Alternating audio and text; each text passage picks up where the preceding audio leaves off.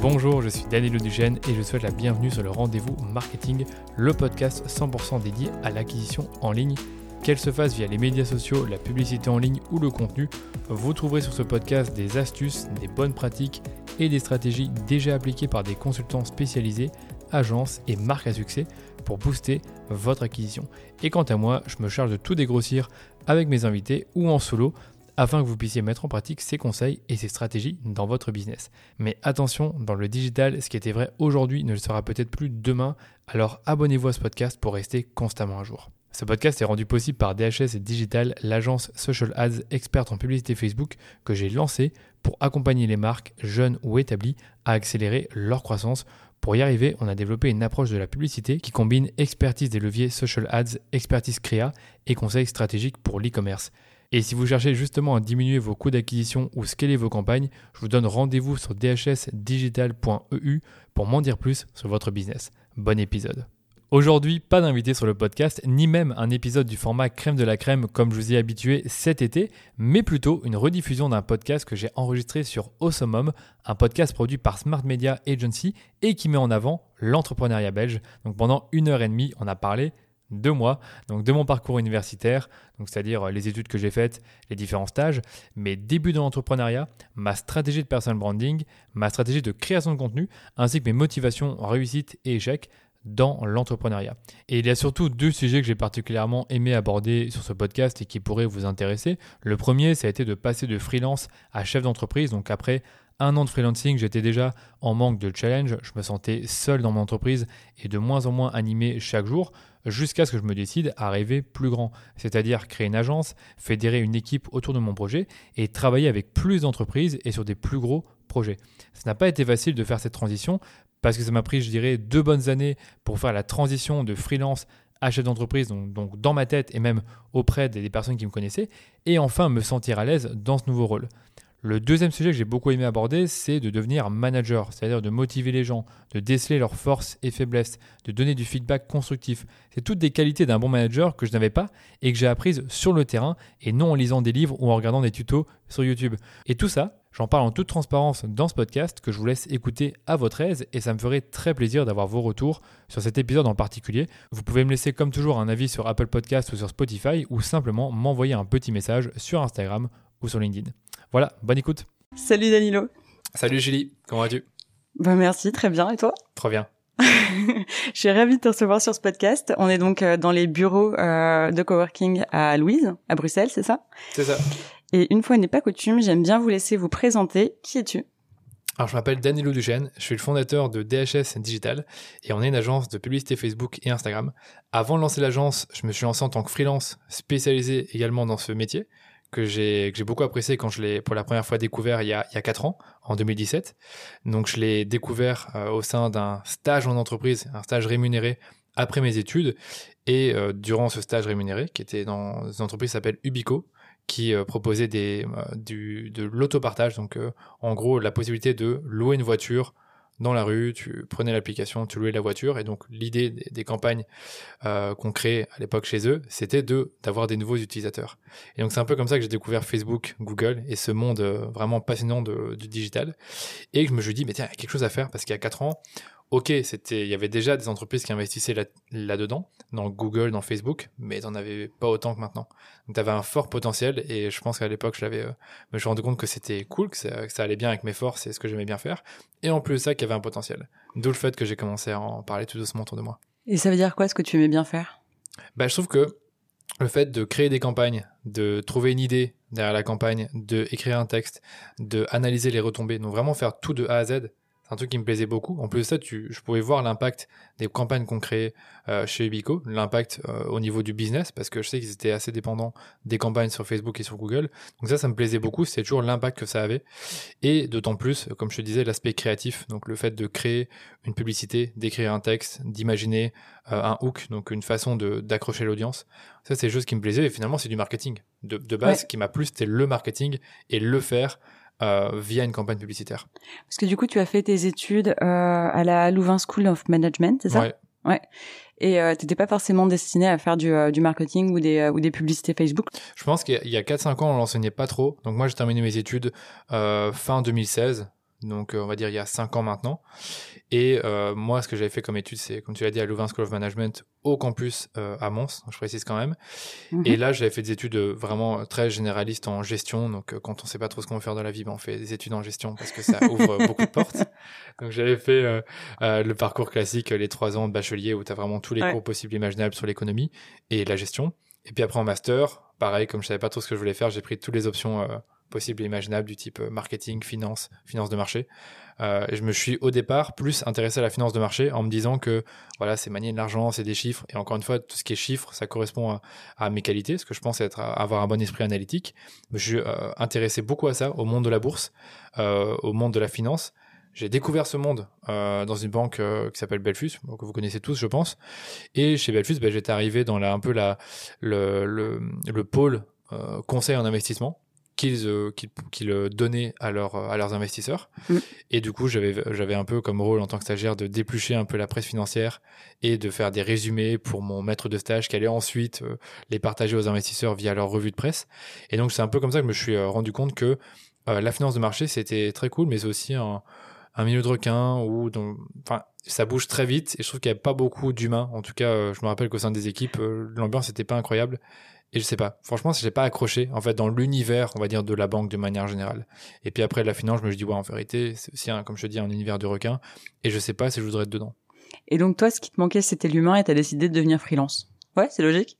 Ah, attends, attends, freelance, c'est, freelance, c'est deux ans, c'est deux ans après, c'est deux ans après ça, c'est deux ans après Non mais je dis ça en rigolant, mais mm. ok, ok.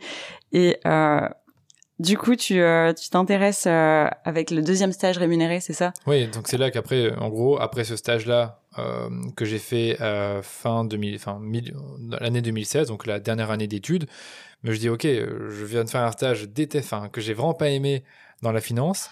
Aujourd'hui, mes seules possibilités pour trouver un emploi, c'est dans la finance, dans les assurances ou dans les euh, euh tout ce qui est cabinet de conseil euh, comme euh, KPMG, comme Deloitte.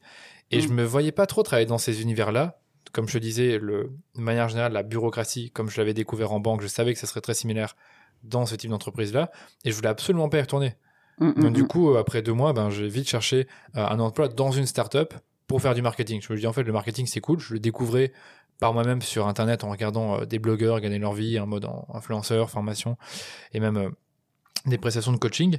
Et c'est là que je me suis dit, en fait, il faudrait que tu apprennes le marketing parce que c'est la, c'est, la clé déjà, parce que c'est déjà, c'est un métier qui a, qui a beaucoup d'avenir, qui me plaisait déjà un peu, mais je savais pas trop si je voulais évoluer dedans.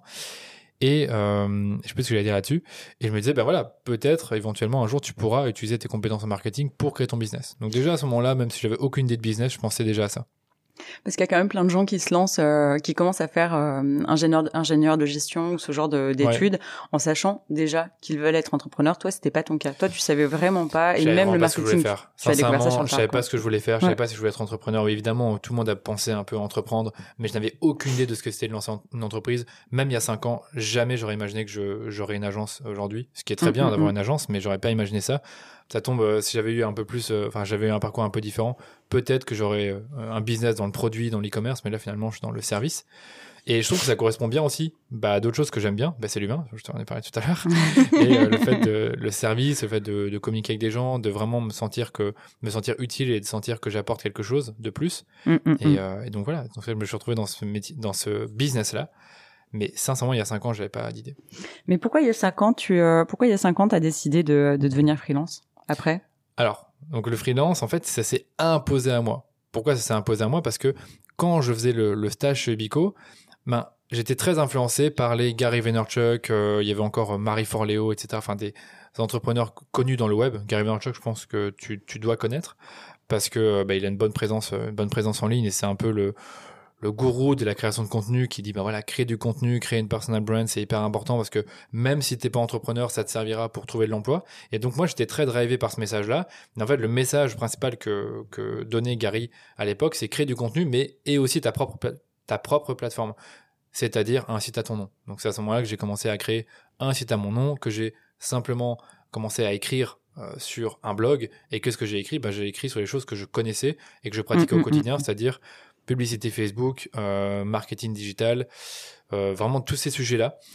Et, euh, et comme j'allais dire aussi, c'est que quand tu commences à créer du contenu, tu as trois choix possibles. Tu as soit l'écrit, soit le, podcasting, donc l'audio, ou soit de la vidéo. Et en fait, j'étais pas du tout à l'aise en vidéo. Je suis toujours pas tellement. Le podcast, ça m'attirait beaucoup parce que j'écoutais déjà des podcasts il y a cinq ans et c'est comme ça que j'ai appris en partie le marketing digital, en tout cas ces compétences-là que tu peux appliquer sur des business. Et après, il y a l'écrit où je lisais déjà pas mal d'articles, mais je n'étais pas forcément talentueux à l'écrit. Je me débrouillais, mais sans forcément être talentueux. Et donc j'ai choisi l'écrit parce que ben, c'est ce qui correspondait le mieux à ce moment-là à, ce que je pensais pouvoir euh, faire en termes de création de contenu et le faire bien. Mais du coup, tu m'as pas dit pourquoi est-ce que pourquoi ça s'était imposé à toi? Pardon. Voilà, donc j'allais dire. Excuse-moi. et donc du coup, je commence à créer du contenu euh, sur le blog et en fait, quand j'ai créé le blog, je me disais voilà, fais, fais ce truc-là, écris du contenu toutes les semaines, plus ou moins comme lui le conseille. Donc, comme je dis, lui, c'est Gary. Et on verra dans un an ou deux quels sont les résultats que tu vas obtenir. Parce qu'à ce moment-là, je ne sais pas penser grand, je ne sais pas avoir des ambitions. Et ça, je pense qu'on y reviendra après, parce que c'est hyper important quand on est, quand on est une entreprise d'être ambitieux et d'avoir des objectifs qui sont grands pour inspirer, pour s'inspirer soi-même et, inspirer les gens. Et donc, je me disais, peut-être que dans un an ou deux, peut-être que je pourrais proposer mes services à mi-temps et éventuellement euh, faire du consulting ou, enfin, j'avais aucune idée de, ce que c'était le consulting, de combien j'allais facturer. Mais je me disais, ça pourrait me servir pour vendre une expertise. Sauf que ben, six mois plus tard, c'est ben, révélé être le cas, puisque ben, je commençais à avoir des demandes après quatre mois. Ouais, ça s'est emballé, on va dire même. Ça s'est emballé, parce qu'en fait, j'ai commencé le blog début juillet 2017. Mm-hmm. Fin octobre, euh, j'étais euh, déjà indépendant complémentaire. Enfin, j'allais me lancer pardon en tant qu'indépendant complémentaire parce que je commençais à avoir des demandes de prestations, rien de flamboyant, hein, juste de, des petites formations par-ci par-là, euh, du coaching à l'heure, du type est-ce que tu peux m'aider à lancer une campagne Facebook? Et vraiment, c'était quelques clopinettes, on va dire, en termes de revenus, mais qui, à l'époque, moi, c'était incroyable de pouvoir gagner ma vie sur Internet, parce que moi, dans ma tête, c'était sur Internet et tout se fait via un site internet, via euh, une, adresse, enfin, une conversation par email. C'était pas du tout du, de l'échange, du réseautage ou même du bouche à oreille. C'était vraiment des gens qui avaient découvert mon travail sur internet. Et encore aujourd'hui, je trouve ça incroyable d'avoir pu euh, euh, avoir cette opportunité-là. Voilà, et donc ça s'est imposé à moi, excuse-moi. Donc j'ai eu ces demandes, j'ai eu ces, j'ai eu ces demandes-là au fur et à mesure du temps. Et je me dis tiens c'est cool, autant essayer. C'est pas forcément ce que je veux faire, mais ça me permet aussi de devenir indépendant. Et ça, ça, m'intéresse aussi d'être indépendant, même si même si voilà, j'avais aucune idée de ce que c'était d'être indépendant à l'époque, je savais aussi que les systèmes bureaucratiques, je me voyais pas trop dedans. Je ne me voyais pas évoluer là-dedans.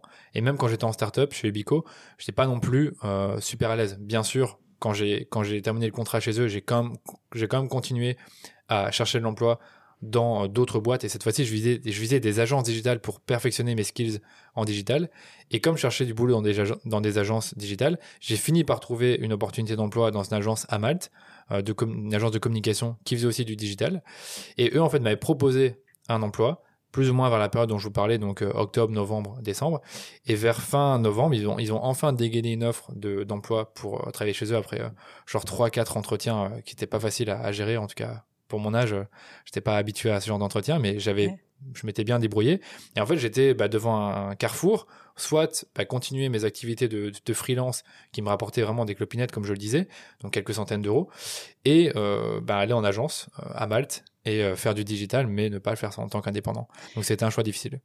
Mais manifestement, tu disais que l'indépendance, ça t'attirait un peu quand même. T'as choisi les clopinettes. Ouais, ça m'a tiré. Ça m'a tiré parce qu'il y avait le, fait de créer quelque chose. Et ça, c'était important pour moi d'être responsable de ma destinée, de faire un peu ce que je veux quand je veux. Donc ça, tout doucement, ben, l'idée de, d'entreprendre m'intéressait pour, pour moi, c'est pas les bonnes raisons. C'est-à-dire euh, la liberté et euh, le fait de gagner ma vie, éventuellement d'avoir moins de plateau au niveau des revenus que je peux générer. Mais je trouve qu'aujourd'hui, si tu entreprends pour juste ça, honnêtement, attention, parce que tu pourrais être déçu, tu pourrais te rendre compte que finalement tu n'es pas si libre que ça, et tu pourrais te rendre compte aussi que gagner de l'argent en tant qu'indépendant ou avec une entreprise, c'est pas si simple que ça, ça demande des sacrifices, ça demande ben, de, la résilience, et ça je le réalisais pas à l'époque.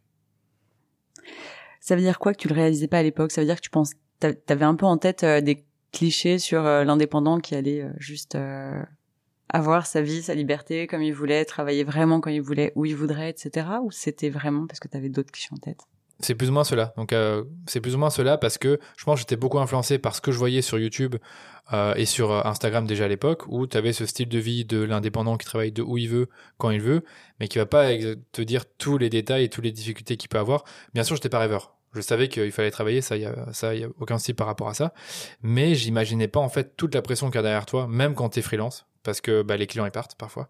Les clients parfois ils répondent plus, parfois ils te laissent tomber, parfois euh, je sais pas, mm, tu as, des soucis avec les impôts, je sais pas, tu as des charges, mais, mais je trouve que c'est une pression que je j'imaginais pas, euh, j'imaginais pas que j'aurais cette pression-là. Et donc je pense que si on m'avait dit il y a, bah, au moment où je me lance en tant que freelance, attention, tu auras tous ces problèmes-là, j'aurais, réfléchi à deux fois. Alors que, comme j'étais très naïf, euh, ben, il y a le moment où j'ai choisi de devenir indépendant, j'ai quand même fait sans réaliser les problèmes qu'elle allait avoir et surtout le, toutes ces, euh, allez, toutes ces désillusions euh, qu'on finit par avoir. Tu regrettes aujourd'hui? Non, je regrette pas, je regrette pas parce que c'est la vie que j'ai choisie et je suis trop content de cette vie-là.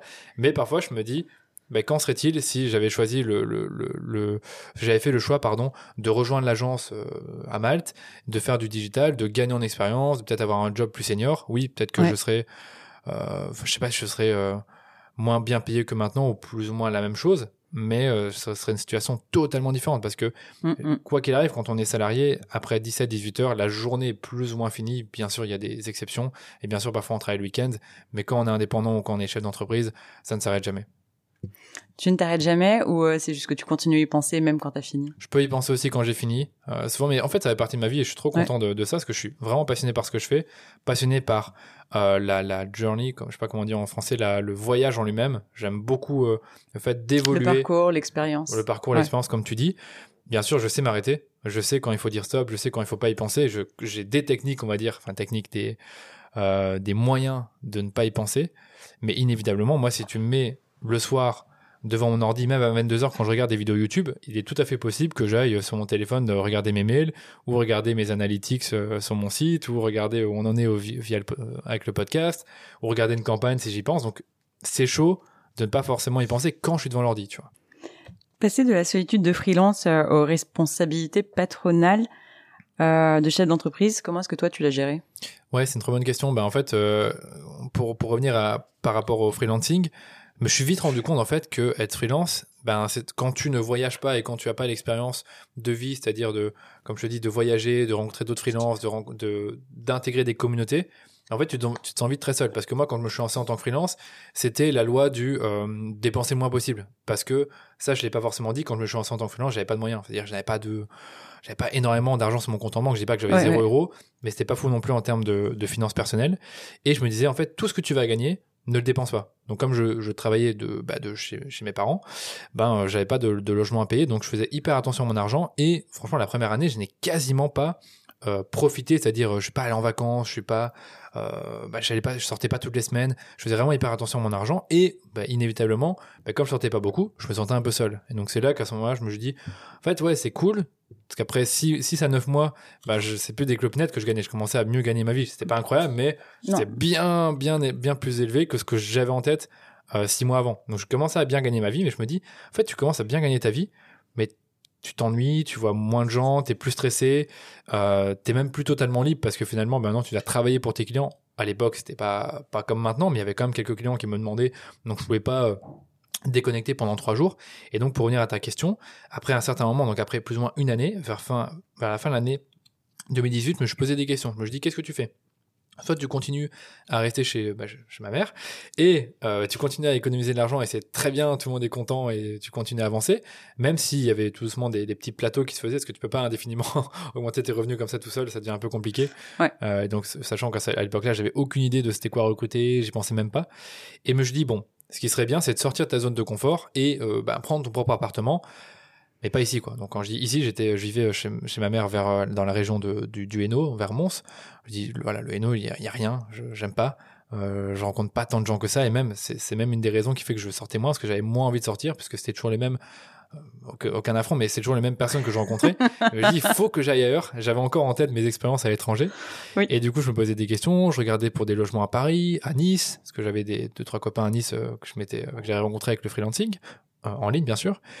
J'ai regardé aussi à Madrid. Enfin, voilà. Et je me suis rendu compte que bah, pour la plupart de ces villes, les loyers étaient assez élevés et que ça, constituait quand même un, petit risque pour moi de quitter le, le cocon familial et après, ben, aller dans un tout nouvel, tout nouvel environnement avec ma petite entreprise qui commençait à tourner, je me dis, je vais pas m'en sortir. Donc, je me dis, la solution la plus euh, intéressante, c'est Bruxelles. Donc, je suis allé à Bruxelles et puis après, euh, ben, un mois plus tard, j'étais à Bruxelles, quoi. Genre, je suis allé, euh, j'ai regardé ce, ce coworking dans lequel on est aujourd'hui, donc Silver Square. J'ai été euh, ben, faire une journée gratuite.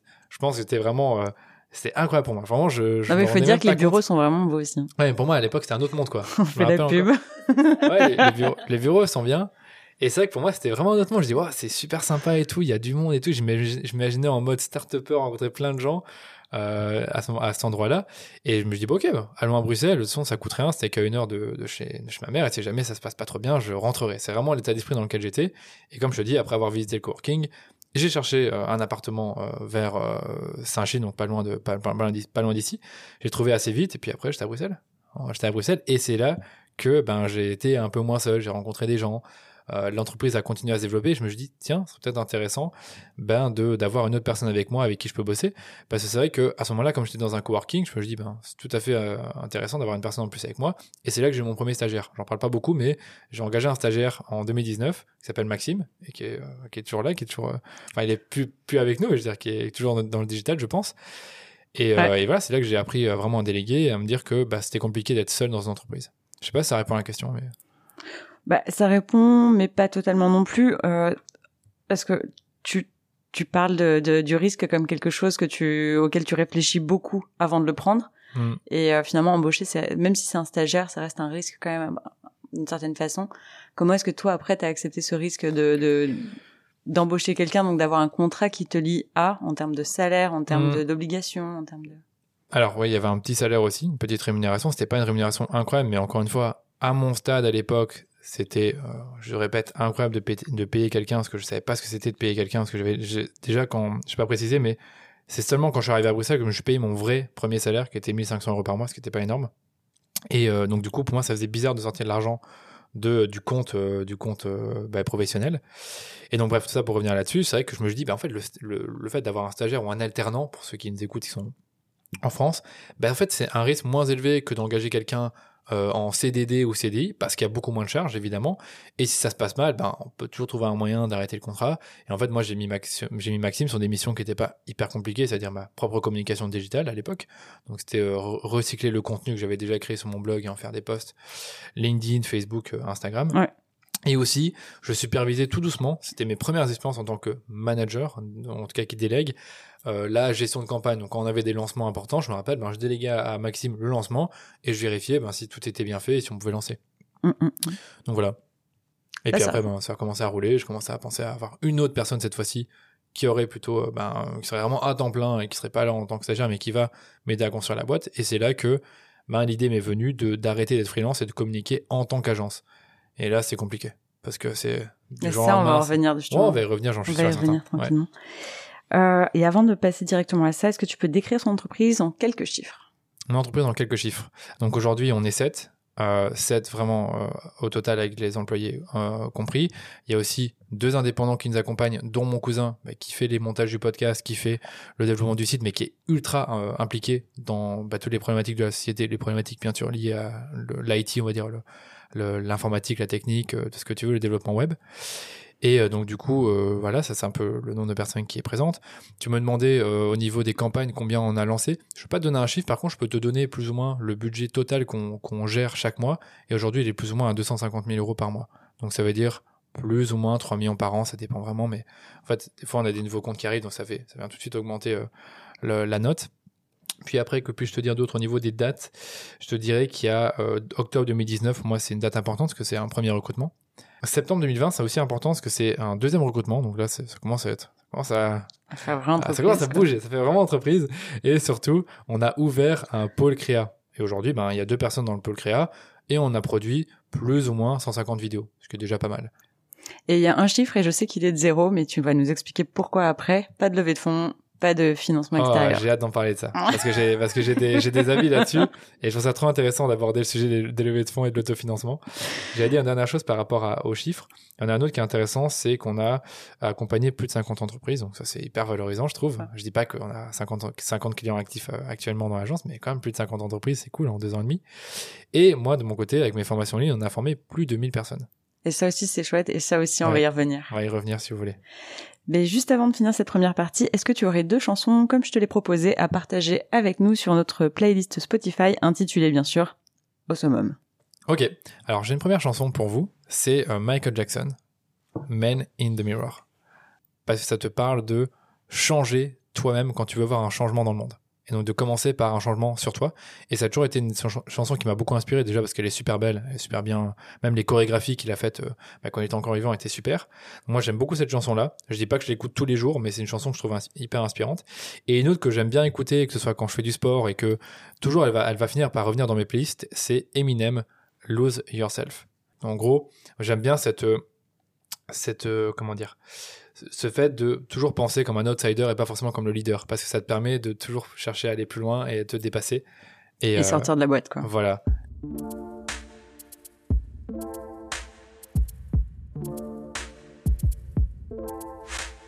On a une petite tradition sur le podcast, c'est un question-réponse éclair, pas le temps de réfléchir. J'espère que ça va aller.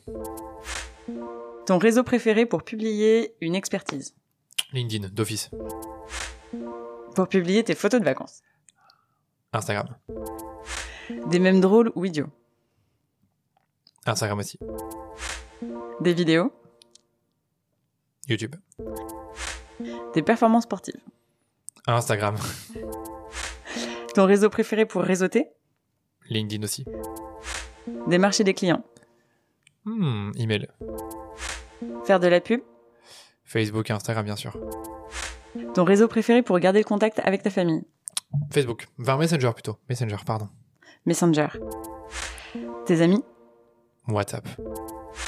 Tes collègues Slack. Ton réseau préféré pour choisir ta déco Pinterest, bien sûr. Choisir tes fringues Instagram, quand même. Choisir ta prochaine destination de vacances Instagram. Comment tu fais pour te relaxer le soir après le travail? Méditation. Tu emmènes ton ordinateur en vacances? Oui, sans aucun doute.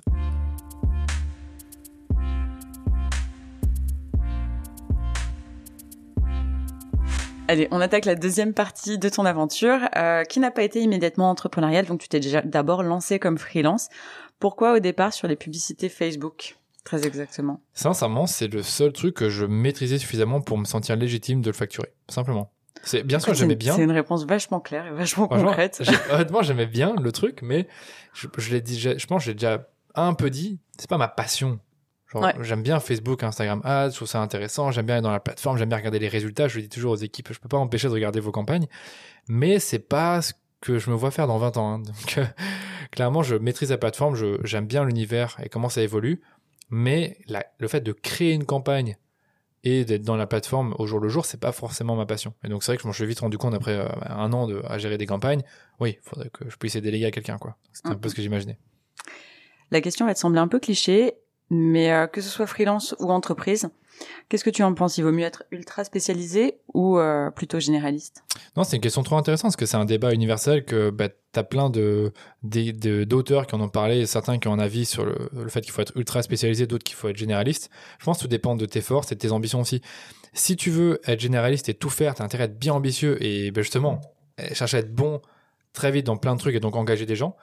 Et si tu veux un peu, euh, ben, comment dire, euh, prendre le temps et euh, adopter une, expertise hyper importante sur un levier, sur euh, un métier, et que tu veux prendre le temps de la développer pour toi parce que tu es passionné, deviens euh, spécialiste, un spécialiste, pardon, tu commences à monétiser tes services ben, via ta propre personne, via ton temps, et puis après tu recrutes d'autres personnes à qui tu vas conférer ce savoir-là, et vous allez pouvoir rester spécialisé. Mais c'est vrai que pour croître vraiment, c'est compliqué de le faire en étant seulement spécialisé, je pense. C'est pour ça qu'aujourd'hui, moi, j'ai envie de me tout doucement prendre euh, plus de, leviers, c'est-à-dire euh, plutôt que de faire que du Facebook, pourquoi pas faire du Google, du TikTok, du Pinterest, pourquoi pas tester ça l'année prochaine, rien n'est encore fait. Euh, puis après on a commencé à faire la création de contenu, mais c'était très lié à Facebook et Instagram, donc en soi c'était une continuité, c'était la continuité normale. Mais je dirais vraiment être spécialisé, le désavantage c'est que ben, tu finis souvent par euh, ben, faire les mêmes choses. C'est un peu moins ballant qu'au début. Et j'ai l'impression qu'après, à un certain moment, tu es limité dans ta croissance. Je me trompe peut-être totalement, mais... Dans ta croissance, quand tu dis croissance, tu parles d'entreprise ou de... Oui. Non, je suis sûr et certain que si on fait que du Facebook et Instagram, on va continuer à se développer, mais pas aussi vite que nos concurrents qui font, du, euh, qui font plusieurs leviers, euh, comme Google et par exemple d'autres régies publicitaires.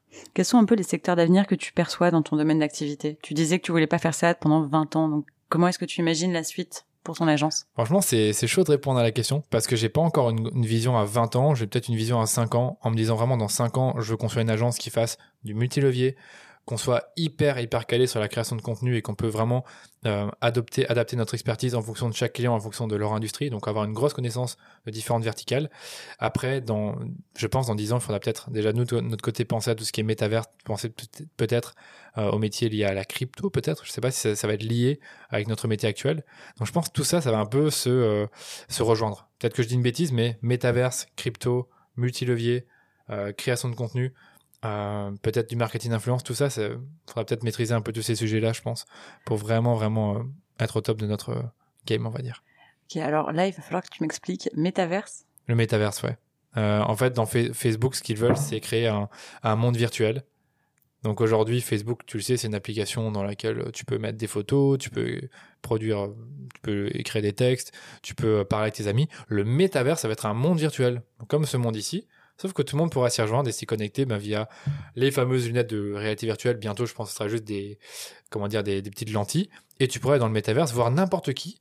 Genre, tu pourrais, admettons que, je sais pas, tes parents sont en France et que toi, tu es à Bruxelles bah, tu pourras être avec eux dans le métavers, tu auras ton avatar, tu auras des vêtements, tu auras vraiment un autre monde virtuel où tu pourras acheter des choses. Je dis pas que j'approuve tout ce, tout ce qui va se passer, et je dis pas aussi que je serai dans les early adopters, mais je pense que si nous on continue à faire du marketing en ligne dans 10 ans, bah, je pense qu'il faudra un peu s'habituer à ces plateformes-là.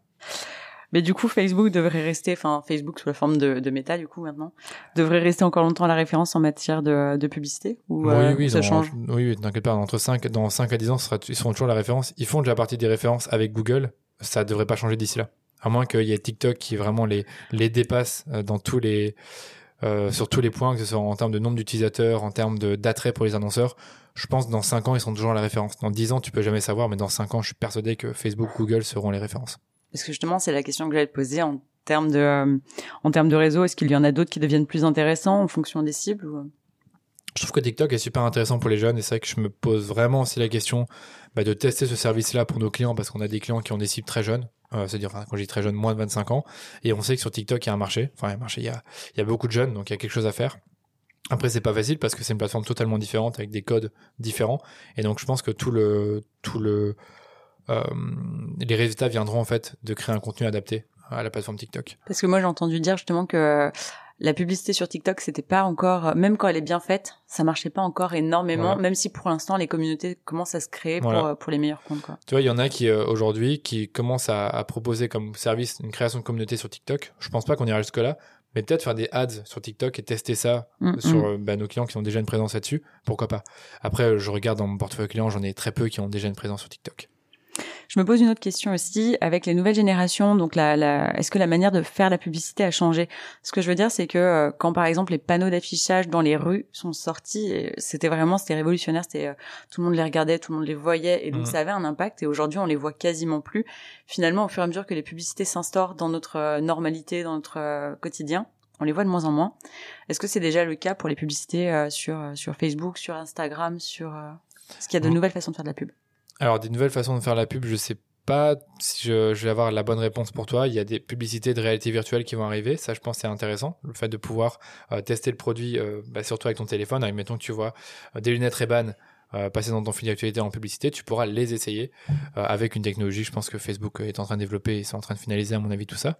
Mais pour répondre à ta question, oui, il y a beaucoup de banner blindness comme on dit, donc euh, le fait d'être aveugle, enfin de plus faire attention aux publicités sur les réseaux parce que ben, on les voit tout le temps. On sait que quand il y a le la mention sponsorisée, c'est une pub, donc on n'y prête plus attention. Après, tout dépend du du hook, de l'accroche que tu vas avoir dans la publicité, de la façon d'attirer d'attirer l'audience. Et donc, euh, c'est pas vraiment une nouvelle façon de faire de la pub, mais aujourd'hui, tu es obligé de tester plein de choses différentes dans tes publicités. D'être plus agile alors Ouais, tu dois être hyper agile. Mais c'est ça qui change par rapport peut-être à des publicités dont tu, comme tu parles dans les, euh, dans les, euh, bah, dans le métro par exemple, c'est que bah tu fais une ou deux publicités, tu vas faire quelques créatifs. Alors que sur Facebook, justement, aujourd'hui, on le dit beaucoup, les annonceurs qui réussissent le mieux sont ceux qui testent le plus de créatifs et qui vont vraiment aller euh, aller tester toutes les semaines, voire même tous les trois jours, des nouveaux euh, concepts créatifs pour attirer leur cible. Parce que, comme tu dis, il y a une sorte de d'habitude de voir de la pub sur ces plateformes. Et euh, pour toi, en fonction des réseaux, quelle cible marketing fonctionne? Si tu peux les, euh, si tu peux donner une terminologie des, des différents réseaux cibles. Allez, je vais essayer de te donner quelques réseaux. Donc, tu as Facebook et Instagram, on va les, on va les englober tous les deux ensemble. C'est la, en fait, c'est sur Facebook, c'est tout le monde plus ou moins, à part les plus jeunes qui sont un peu moins sur Facebook. Et sur Facebook, tu peux vendre vraiment ben, ce que tu veux. Tu peux vendre n'importe quoi. Tu peux vendre des, de la mode, des produits dans la déco. Tu peux vendre euh, des produits dans la santé, euh, bien-être, des accessoires, euh, joaillerie, des trucs en B2B également, des services, des logiciels. Sur Instagram, c'est plus ou moins la même chose, sauf que c'est toujours plus visuel. Donc tout ce qui est mode, déco, ça se démarque un peu plus. B2B, je pense que c'est un peu moins sa place parce que même quand Facebook il a le choix de diffuser une publicité, euh, bah, je, peux, je, parle pour moi par exemple quand je fais la publicité pour mes services sur Facebook et Instagram, il va plus diffuser, enfin l'algorithme va plus diffuser sur Facebook que sur Instagram. Donc en gros, sur Facebook et Instagram, tu peux quasiment vendre ce que tu veux sur les plateformes combinées. Et à qui tu veux, j'imagine, parce que veux, tout le monde y est quoi. Voilà, puisque tout le monde y est, on va dire que le cœur de cible, ça reste quand même 25-45 tu as des plus de 45 ans évidemment qui sont très présents sur Facebook et Instagram, mais sur ces plateformes-là, pour moi, le cœur de cible, c'est 25-45. Sur LinkedIn, que je connais aussi pas mal puisque je produis du, contenu en organique et j'ai un peu fait de publicité, là, c'est évidemment très orienté sur les professionnels, B2B. Je pense pas qu'il y a beaucoup de choses à dire de plus et que, en fait, euh, tu peux cibler un peu qui tu veux en fonction du, du métier, de l'industrie, des années d'expérience, de la localisation. Et donc ça c'est voilà, ça c'est LinkedIn. Euh, comme autre plateforme, on peut dire TikTok. Je connais un peu moins TikTok parce que je suis pas dessus, mais pour moi c'est du 20, je dirais entre 18 et 30 ans, mais plus 18-25 que tu as vraiment ta cible sur TikTok et même en dessous de 18 ans finalement. Donc là c'est plutôt les jeunes et euh, je pense que bah, beaucoup de marques D2C, direct to consumer, qui sont sur TikTok.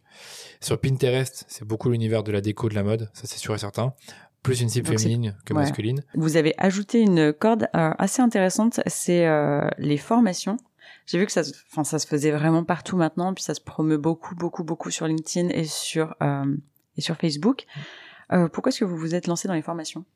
En fait, je me suis lancé dans les formations avant même de créer l'agence, parce que j'avais des demandes en ce sens via mon blog, c'est-à-dire que quand je, enfin, à force de créer du contenu qui est éducatif, bah, j'avais une audience qui commençait à demander du contenu vidéo, du contenu payant plus poussé avec des méthodologies, des choses step by step.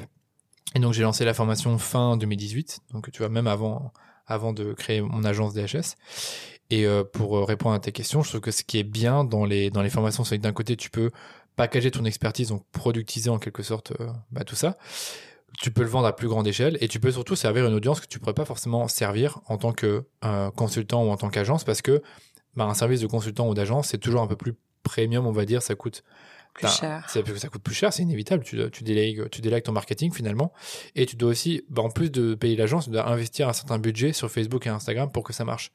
Et donc, comme on avait pas mal de demandes, enfin, comme j'avais pas mal de demandes pour de la gestion ou même pour euh, du conseil et que j'avais peut-être moins envie de faire du conseil à ce moment-là et que bah, la gestion je ne pouvais pas forcément fournir le service parce que le projet n'était pas assez gros, bah, je proposais la formation. Donc c'est un peu comme ça que, bah, ça a commencé à, à, se développer. En plus de ça, comme j'avais une audience via le blog, je pouvais en parler sur mon blog et dans ma newsletter. Et aujourd'hui, ben, ça fait toujours partie des, des services que je propose. Euh, et donc les, les, les, contenus sur le blog, les contenus, euh, ouais, les contenus sur le blog, ça sert un petit peu d'hameçon pour amener vers les. Euh... Franchement, ouais, beaucoup beaucoup pour euh, les formations, un peu pour la pour l'agence, mais l'agence c'est beaucoup du réseau, c'est beaucoup sur LinkedIn, c'est de plus en plus sur le podcast. Donc ouais, si je dois si je dois te répondre à ta question, le blog il, aide beaucoup pour les formations. Hum, hum, hum. Euh, vous avez un parti pris assez marqué euh, pour l'entreprise en termes de, de, de, de cibles et de clients. Donc, euh, tu l'as dit d'ailleurs dans le pitch, ce sont les e-commerce et les DNVB, donc les Digital Native Vertical Brands. Pourquoi? Pourquoi celle-ci en particulier en fait? En fait, leur business model s'adapte super bien à l'acquisition sur Facebook et Instagram parce que les produits qu'elles vendent sont souvent grand public, ils sont souvent bah, vendus à un prix juste, donc c'est pas très compliqué de les vendre. Le marketing est souvent très léché. L'entreprise, souvent, elle a été fondée par des gens euh, bah, qui sont assez jeunes, qui ont une très bonne culture digitale, donc évidemment, ils comprennent notre vocabulaire, ils comprennent notre univers. Souvent, bah, ils sont commencés par faire de l'acquisition sur Facebook et Instagram. Donc du coup, ils connaissent encore une fois la plateforme, ils ont confiance en, la plateforme. Et j'ai déjà eu des clients au départ, euh, il y a peut-être deux ans, trois ans, qui étaient des entreprises plus traditionnelles, donc qui existaient déjà depuis 20 euh, ans, parce que le DNVB, c'est souvent des entreprises qui ont euh, moins de 10 ans d'âge, très récentes.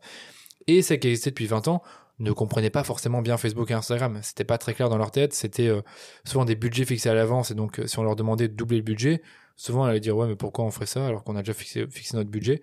Alors que sur euh, Facebook et Instagram, tu dois être très flexible, très agile, pardon. Et ces DNVB le sont. Elles sont prêtes à tester, elles sont prêtes à créer du contenu, elles sont prêtes à investir plus, euh, elles savent que la majorité de leurs clients sont sur Facebook et sur Instagram, donc naturellement, c'est pour moi la, cible la plus euh, intéressante pour les agences aujourd'hui. Ouais, parce que c'est ça que j'allais te demander en fait. Quelle était la grosse différence entre par exemple un shop qui a, Capignon sur rue et et qui a aussi du coup un, e-shop et juste une DNVB donc il n'y a mm. aucune présence extérieure. Franchement, c'est l'agilité, c'est la agilité que comme je dis culture digitale un peu moins développée c'est pas qu'elles en ont pas c'est que ben on a une boîte qui est euh, qui était euh, très très connue euh, qui a plus de 100 ans d'existence et qui fait aujourd'hui du digital mais on voit que c'est plus compliqué pour les DNVB que enfin plus compliqué pour eux que pour les DNVB ils commencent seulement à produire du meilleur contenu. Ils ont renouvelé leur site. Enfin ils ont fait plein de trucs intéressants. Mais ce que je veux dire par là c'est que ils sont moins à l'aise avec tout ça que les DNVB hum, hum, hum, donc pour vous c'est plus facile de, matcher avec des DNVB avec ah, clairement. Des, franchement clairement meilleur fit. Comment est-ce que tu démarches tes clients? Euh, ça vient beaucoup du réseau, ça vient du podcast, ça vient de ma communication sur euh, LinkedIn. Donc euh, beaucoup d'inbound marketing. Beaucoup d'inbound marketing, oui. Si on doit résumer, c'est beaucoup d'inbound, ouais. On commence un peu à faire, de à faire de la prospection. Les résultats sont pas incroyables, mais ça commence tout doucement à, à porter ses fruits. Et voilà. Donc c'est vraiment 80% inbound, je dirais 10% bouche à oreille et encore 10% euh, tout doucement avec les efforts de prospection, le fait de vraiment d'aller vers des personnes où on pense vraiment qu'on peut leur apporter de la valeur, les contacter directement, Par soit mail, via LinkedIn, soit via l'email, et, euh, et, voilà. Hum, hum, hum. Et euh, vous avez embauché une personne spécialement pour ça, genre un commercial ou bah, c'est une bonne question. Là, ben en gros, il y a une personne qui travaille avec moi qui s'appelle Géraldine et qui a un peu ce rôle de bras droit, COO, donc elle m'aide beaucoup dans les opérations internes. Et ben parmi nos sujets bah, qui était hyper important en fin d'année, c'était de la prospection. Donc, elle a mené ce projet de front avec euh, une, un prestataire qui est spécialisé dans la prospection B2B. Donc, euh, tout ce qui était enrichissement des bases de données, prise de contact, suivi des, suivi des mails envoyés, euh, toutes ces choses-là, donc tous les trucs vraiment très opérationnels sur la prospection B2B, c'est elle qui a géré avec, avec, avec Victor et donc la, la boîte qui fait la prospection B2B, donc Kitchi. Ok, ok. On va aborder un sujet, euh, tu avais l'air tout content d'en parler tout à l'heure. Oui. L'argent. L'argent. Ok, avec plaisir. J'adore l'argent. J'adore l'argent. Qui n'aime pas l'argent? C'est vrai qu'on est entrepreneur, l'argent c'est important. Donc, euh, tu disais, tu as commencé un peu en mode très lean, euh, le moins d'argent possible, on dépensait le moins possible euh, pour pour les débuts. J'imagine que du coup, comme tu es une agence digitale, les frais de création sont plutôt réduits, donc tu es complètement autofinancé. Ouais, totalement autofinancé.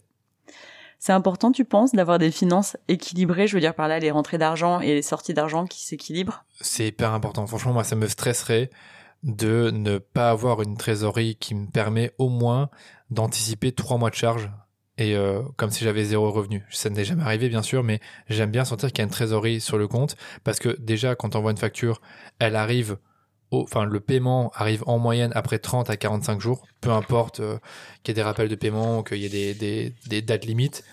Bah, imagine si moi aujourd'hui, euh, je te donne un exemple concret. Les salaires, on les paye en fin de mois. Le salaire, par exemple, quand tu es payé euh, pour ta prestation sur septembre, en tant que salarié, tu es payé le 31 septembre. Nous, en tant qu'agence, notre prestation de septembre, on n'est pas payé le 31 septembre. Non. On est payé souvent le 31 octobre. Normalement, les entreprises ont un mois, c'est ça, euh, à dater du, de la réception de la facture. Mais ce que je veux dire, c'est que, ben oui, c'est ça. Sauf que en plus, on a, on, est passé avec, euh, c'est ça, c'est ça, on a eu euh, Alessandro Drapa sur le sur le podcast qui a créé Recover. Mm. C'est justement une plateforme de, de recouvrement de ah. factures. Là, je pense qu'il s'énerverait de, m'entendre dire ça comme ça. Moi, je le prends même plus personnellement. Avant, je le prenais personnellement. Maintenant, je sais que c'est tout à fait normal. Mais ouais, c'est ça. Apparemment, elles sont toutes en retard, les factures. La moitié. Non, pas toutes. Vraiment, il y a, allez, 30% des factures qui sont en retard. 30%. Ça dépend un peu, mais 30%. Mais peu importe. C'est que ce que je veux dire par là, c'est que tu payes un salaire et toutes tes charges finalement, toutes tes charges de société, tes salaires et tout, tu les payes finalement à la fin du mois, voire même en cours de mois. Par contre, tu es payé par tes clients à la fin, euh, le mois suivant. Donc du coup, tu dois avoir une bonne trésorerie, sinon bah, constamment, tu es soit dans le rouge, soit tu es proche du rouge. Et donc c'est assez stressant, les flux financiers, je trouve. Et donc moi, comme je te dis au départ, bah, j'ai beaucoup économisé avant même de, de créer l'agence. J'avais pas des, euh, euh, une trésorerie incroyable, mais même au fur et à mesure bah, que ça se développait et que bah, on avait des belles marges à l'époque, plus belles que maintenant, parce qu'il y avait bah, moins de salariés, il y avait moins de, bah, moins de charges tout simplement. J'ai toujours fait attention à l'argent et j'en ai gardé le plus possible en trésorerie en me disant que ça pourrait me servir en cas de, de crise, en cas ben, de, de, bah oui, de, de problème, de crise. Et je voulais vraiment ne pas avoir ce stress-là de me dire euh, comment je vais faire à payer les gens, euh, qu'est-ce qui va se passer dans trois mois si on continue à, aller dans cette direction-là, c'est-à-dire euh, stagner en termes de, chiffres alors qu'on continue à se développer à recruter. Et j'espère pas avoir ce, genre de problème-là. Du coup, tu n'as jamais eu besoin de, recourir, par exemple, à la banque pour, pour avancer les frais de, les frais de salaire les, euh, Jamais. Et je paye toujours mes impôts en temps et en heure. et je paye, des, franchement, des impôts parfois très élevés, des billets vraiment qui me font mal. Et je demande jamais, tu sais, les avances qu'il y a des banques qui te prêtent de l'argent pour payer des impôts ce que je trouve totalement incroyable. Mais ça, je préfère ne jamais le faire, même si mon banquier me l'a proposé en me disant Tiens, si tu veux, on peut te prêter de l'argent, comme ça, tous les trois mois, tu payes des impôts en anticipation et tu as juste à nous rembourser 5% euh, d'intérêt ou je sais plus quoi. Et je dis Non, j'ai déjà la trésorerie, donc je peux me le permettre. Mais euh, mais il y a des entreprises qui fonctionnent pas comme ça, je pense. Ouais, donc toi, tu gères vraiment un bon père de famille, comme ah, on dit, selon l'expression sexiste consacrée. Ah, voilà, c'est exactement, c'est exactement ce qui se passe. Je suis le pire père de famille. Je, genre, limite, quand j'achète des écouteurs, je suis est-ce qu'on peut se le permettre? Non, je rigole. Je fais vraiment hyper attention à, l'argent. Et peut-être un peu trop, hein. Ce qui, fait, ce qui fait que parfois, je prends pas assez de risques. Je suis sûr et certain que on pourrait recruter plus pour grossir plus vite, mais j'ai pas envie de prendre ce risque de prendre quelqu'un, je sais pas, qui va me coûter 4000 euros par mois, mais qui, euh, les trois premiers mois, n'est pas rentable en termes de chiffre d'affaires généré. C'est pour ça que, tu vois, je suis toujours euh, hésitant par rapport à ça. J'ai plusieurs questions à la fois. Ouais, vas-y, hein, j'adore l'argent. Mais du coup, on va attaquer sur, enfin, on va continuer sur autre chose. Non, on va continuer sur la, sur la suite, logique. Ok, comme tu Donc toi, en bon père de famille, tu gères ton, ton, ton business, et donc à l'inverse, il y a des gens qui, euh, qui font des grosses levées de fonds qui sont pas rentables avant des années, qui sont en déséquilibre permanent, et qui du coup dépensent, dépensent, dépensent, dépensent, dépensent. Ouais, il y a ça. Moi, j'aurais, moi, j'aurais du mal avec ça, mais il y en a qui vivent très bien avec ça et qui ont pas trop de stress par rapport à ça. Donc, euh, mais toi, tu as du coup un, un, point de vue qui est vraiment à l'opposé de tout ce qui se fait dans la tendance, quoi. Ouais, je sais pas si c'est totalement opposé à tout le monde, mais je trouve que les levées de fonds, c'est intéressant pour moi pour accélérer. Et je dis pas que j'en ferai jamais une, mais c'est juste que si j'ai pas besoin de faire une levée de fonds, je vais pas en faire une. Donc aujourd'hui, si vraiment, si vraiment je me disais avec toute l'équipe, bon maintenant on va faire x3 l'année prochaine en termes de chiffre d'affaires, mais par contre on a besoin d'un commercial et d'un marketeur, on serait en mesure de recruter ces personnes-là sans lever des fonds et on prenait notre propre argent. Donc là, il faudrait être très prudent sur nos investissements ensuite, sur les décisions qu'on prend. Alors que quand tu lèves, euh, je sais pas, on va dire une levée de fonds classique, je sais pas, c'est 200, 300 000 euros et encore, une petite levée de fonds, on va dire c'est plus ou moins ça. C'est hyper intéressant parce qu'avec avec cet argent-là, tu peux recruter, je dirais, 3-4 personnes, tu peux investir en marketing. Mais il y a intérêt que ça marche, il y a intérêt à ce que ça marche. Et puis après, il y a des comptes à rendre. Et c'est ça que j'aime pas. C'est quand tu commences à lever des fonds, tu as des comptes à, des comptes à rendre et tu n'es pas. T'es bah, plus seul mettre à bord. T'es plus seul mettre à bord et t'as cette pression-là. Et j'ai l'impression que c'est comme si tu, euh, t'étais plus totalement libre. D'ailleurs, moi, je suis monofounder, donc c'est pas facile d'être monofounder. Je connais, je pense que dans votre podcast, vous avez dû avoir beaucoup de gens qui sont co-founder. Et franchement, être monofounder, c'est aussi beaucoup plus compliqué que d'être que d'être euh, co-founder. Je connais plein d'entrepreneurs qui me disent, franchement, si j'avais pas mon associé, j'aurais jamais, je me serais jamais lancé. Et je leur dis, c'est vrai que maintenant que j'y pense, peut-être que si j'avais un, un proche, ou en tout cas euh, quelqu'un de confiance avec qui lancer une entreprise et avec qui j'ai un profil complémentaire, peut-être que je l'aurais fait. Et du coup, tu es tout seul, mais euh, est-ce que tu est-ce que tu te réfères à un mentor ou à des mentors, à un réseau? Ouais, ouais j'ai un mentor euh, qui Comment est-ce que tu l'as trouvé? Franchement, c'est connu un peu par hasard. Enfin, je dirais que j'ai deux mentors. J'en ai un qui a une agence euh, digitale au Canada qui, franchement, me donne toujours plein de conseils pour euh, pour bah, pour faire évoluer ma boîte, pour recruter, pour un peu voir un peu ce qui va se passer dans le futur, dans un an, pour régler certains problèmes qui sont courant aux agences Facebook, ou en tout cas aux agences d'acquisition. D'ailleurs, on est dans son mastermind et il nous, nous forme un peu euh, sur certains sujets. Et j'en ai un autre qui est consultant indépendant, mais ce que je trouve incroyable chez lui, c'est que à lui tout seul, il génère un chiffre d'affaires plus élevé que nous, alors qu'on est 7. Donc c'est assez incroyable. Donc la façon dont il gère ça son business. Ça fait combien de temps qu'il est dans, dans, ce, business? Ça fait euh, comme moi. Il a commencé en 2018. Euh, il s'appelle Bruno. Il est super, il est super cool, dans, il est super, super bon. Il fait du Google, Google Ads. Et pour moi, c'est, bah, il, c'est pas qu'il a une relation, c'est pas qu'il est vraiment au-dessus de moi, mais je, il y a plein de trucs où je me dis ouais, sur, sur ces trucs-là, sur ces sujets-là, il peut, il peut être mon mentor. Donc là-dessus, ces deux personnes-là, j'échange beaucoup avec eux, ils m'aident, ils m'aident pas mal, et je pense que s'ils étaient pas là, euh, j'aurais fait quelques petites erreurs, quoi. Donc ouais, ça, ça te permet de, de pallier le fait d'être solopreneur, quoi. Ça, franchement, ça pallie pas ça. Ça pallie pas, ça aide, ça aide, mais ça ne pallie pas le fait d'être solopreneur, enfin d'être euh, monofounder, on va dire. Ouais, la responsabilité qui est pas partagée. Ouais, c'est, voilà, c'est ça. Responsabilité pas partagée.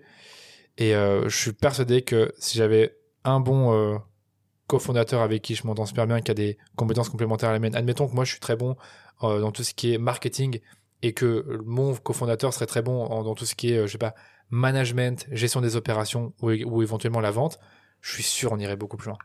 Après, peu importe. la situation fait que je suis monofounder et c'est très bien comme ça aussi. Tu veux lancer un appel Chercher quelqu'un ah, ah, ah, On fait Tinder Non, j'ai pas, je suis pas sûr, ça marche pas comme ça. Mais, euh, mais voilà, après, j'en ai déjà discuté avec eux, par exemple, ben, c'est tout à fait envisageable d'engager, enfin, d'engager quelqu'un qui prendrait un rôle de président, DG, et qui prendrait peut-être 10% des parts. Ça, c'est une possibilité aussi. Mm, tu vois, mm. c'est une, une, forme, euh, je vais pas dire d'investissement, mais euh, tu vois un peu l'idée. Tu écrivais en décembre euh, un post LinkedIn qui m'a forcément marqué, c'est sur le fait d'être CEO. Mmh. de diriger une entreprise. Euh, qui c'est pas une aventure facile, on va dire. Euh, Qu'est-ce qui a été pour toi le plus différent entre freelance et chef d'entreprise? Quels, ont été les obstacles plus courants que tu as rencontrés? La, Pour la plus grosse différence entre freelance et chef d'entreprise, c'est que tu plus, es plus non seulement responsable de ta performance, mais aussi celle des autres. Et ça, c'est pas facile, parce que tu dois t'assurer que bah, tout le monde est heureux dans, dans, la boîte, tout le monde fait du bon travail, que les gens travaillent bien ensemble, donc ça, c'est pas facile. C'était la grosse différence que j'ai bah, vraiment découverte cette année, en 2021, parce que ben avant on était trois, mais trois c'est pas pas la même chose que sept. C'est pas la, communication est peut-être plus facile, plus communication fluide. Est beaucoup... En fait, quand t'es trois, tu as la conversation avec l'un, la conversation avec l'autre, et puis après les deux autres ils communiquent aussi entre eux. Alors quand on est sept, mais t'as, as plein d'échanges différents, totalement différents. Genre moi, à la fin, aujourd'hui, il y a plein de trucs dont je suis même pas au courant euh, que ça se passe quoi entre entre eux, parce que ben j'ai ben, j'ai d'autres sujets. Et en plus ça, j'ai les prestataires à côté j'ai les clients, enfin, c'est n'arrête Puis du coup, vous vous retrouvez jamais tous ensemble au même endroit puisque vous n'avez pas vos propres bureaux. Ben, on a le, comme tu, comme, enfin là, on est à Silver Square, donc c'est qu'on a plus nos bureaux, mais on a l'espace flex dans lequel on se retrouve de temps en temps, mais c'est très peu. Donc là, aujourd'hui, on est 80% remote et 20% euh, physique. Et comme je te dis, même quand on se voit en physique, tout le monde n'est pas forcément là parce qu'on a certaines personnes qui sont pas présentes ou qui bah, par exemple, Géraldine qui gère toute la partie euh, opération interne, administratif. Elle est à, Alicante, donc en Espagne on ne s'est encore jamais vu, on travaille super bien ensemble, on a une super relation, mais on ne s'est jamais vu. Donc c'est vrai que comme tu dis, euh, je vois pas forcément tout le monde et ça c'est très chaud de comme je te dis être responsable de la performance de tout le monde, mais aussi d'être un leader, de d'inspirer, de motiver. Euh, quand il y a des coups durs, parce qu'il y a des coups durs, on a tout le temps.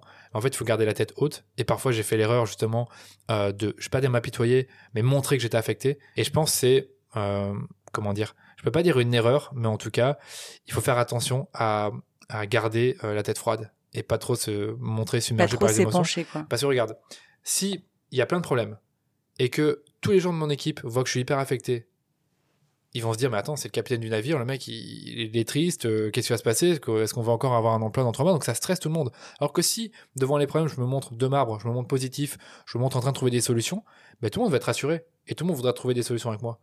Donc comme tu es le leader, ben, tu es obligé d'avoir cette posture de, euh, comme je dis, euh, bah, de celui qui, assume les problèmes, qui est prêt à prendre les, responsabilités pour les régler. Alors que si tu te poses, comme je dis, parfois, t'es un peu plus triste, un peu moins motivé. Et ça, je t'avoue que ça a été parfois difficile de voir qu'il y a plein de problèmes qui sont parfois aussi des problèmes personnels, en plus des, problèmes professionnels, donc de la société.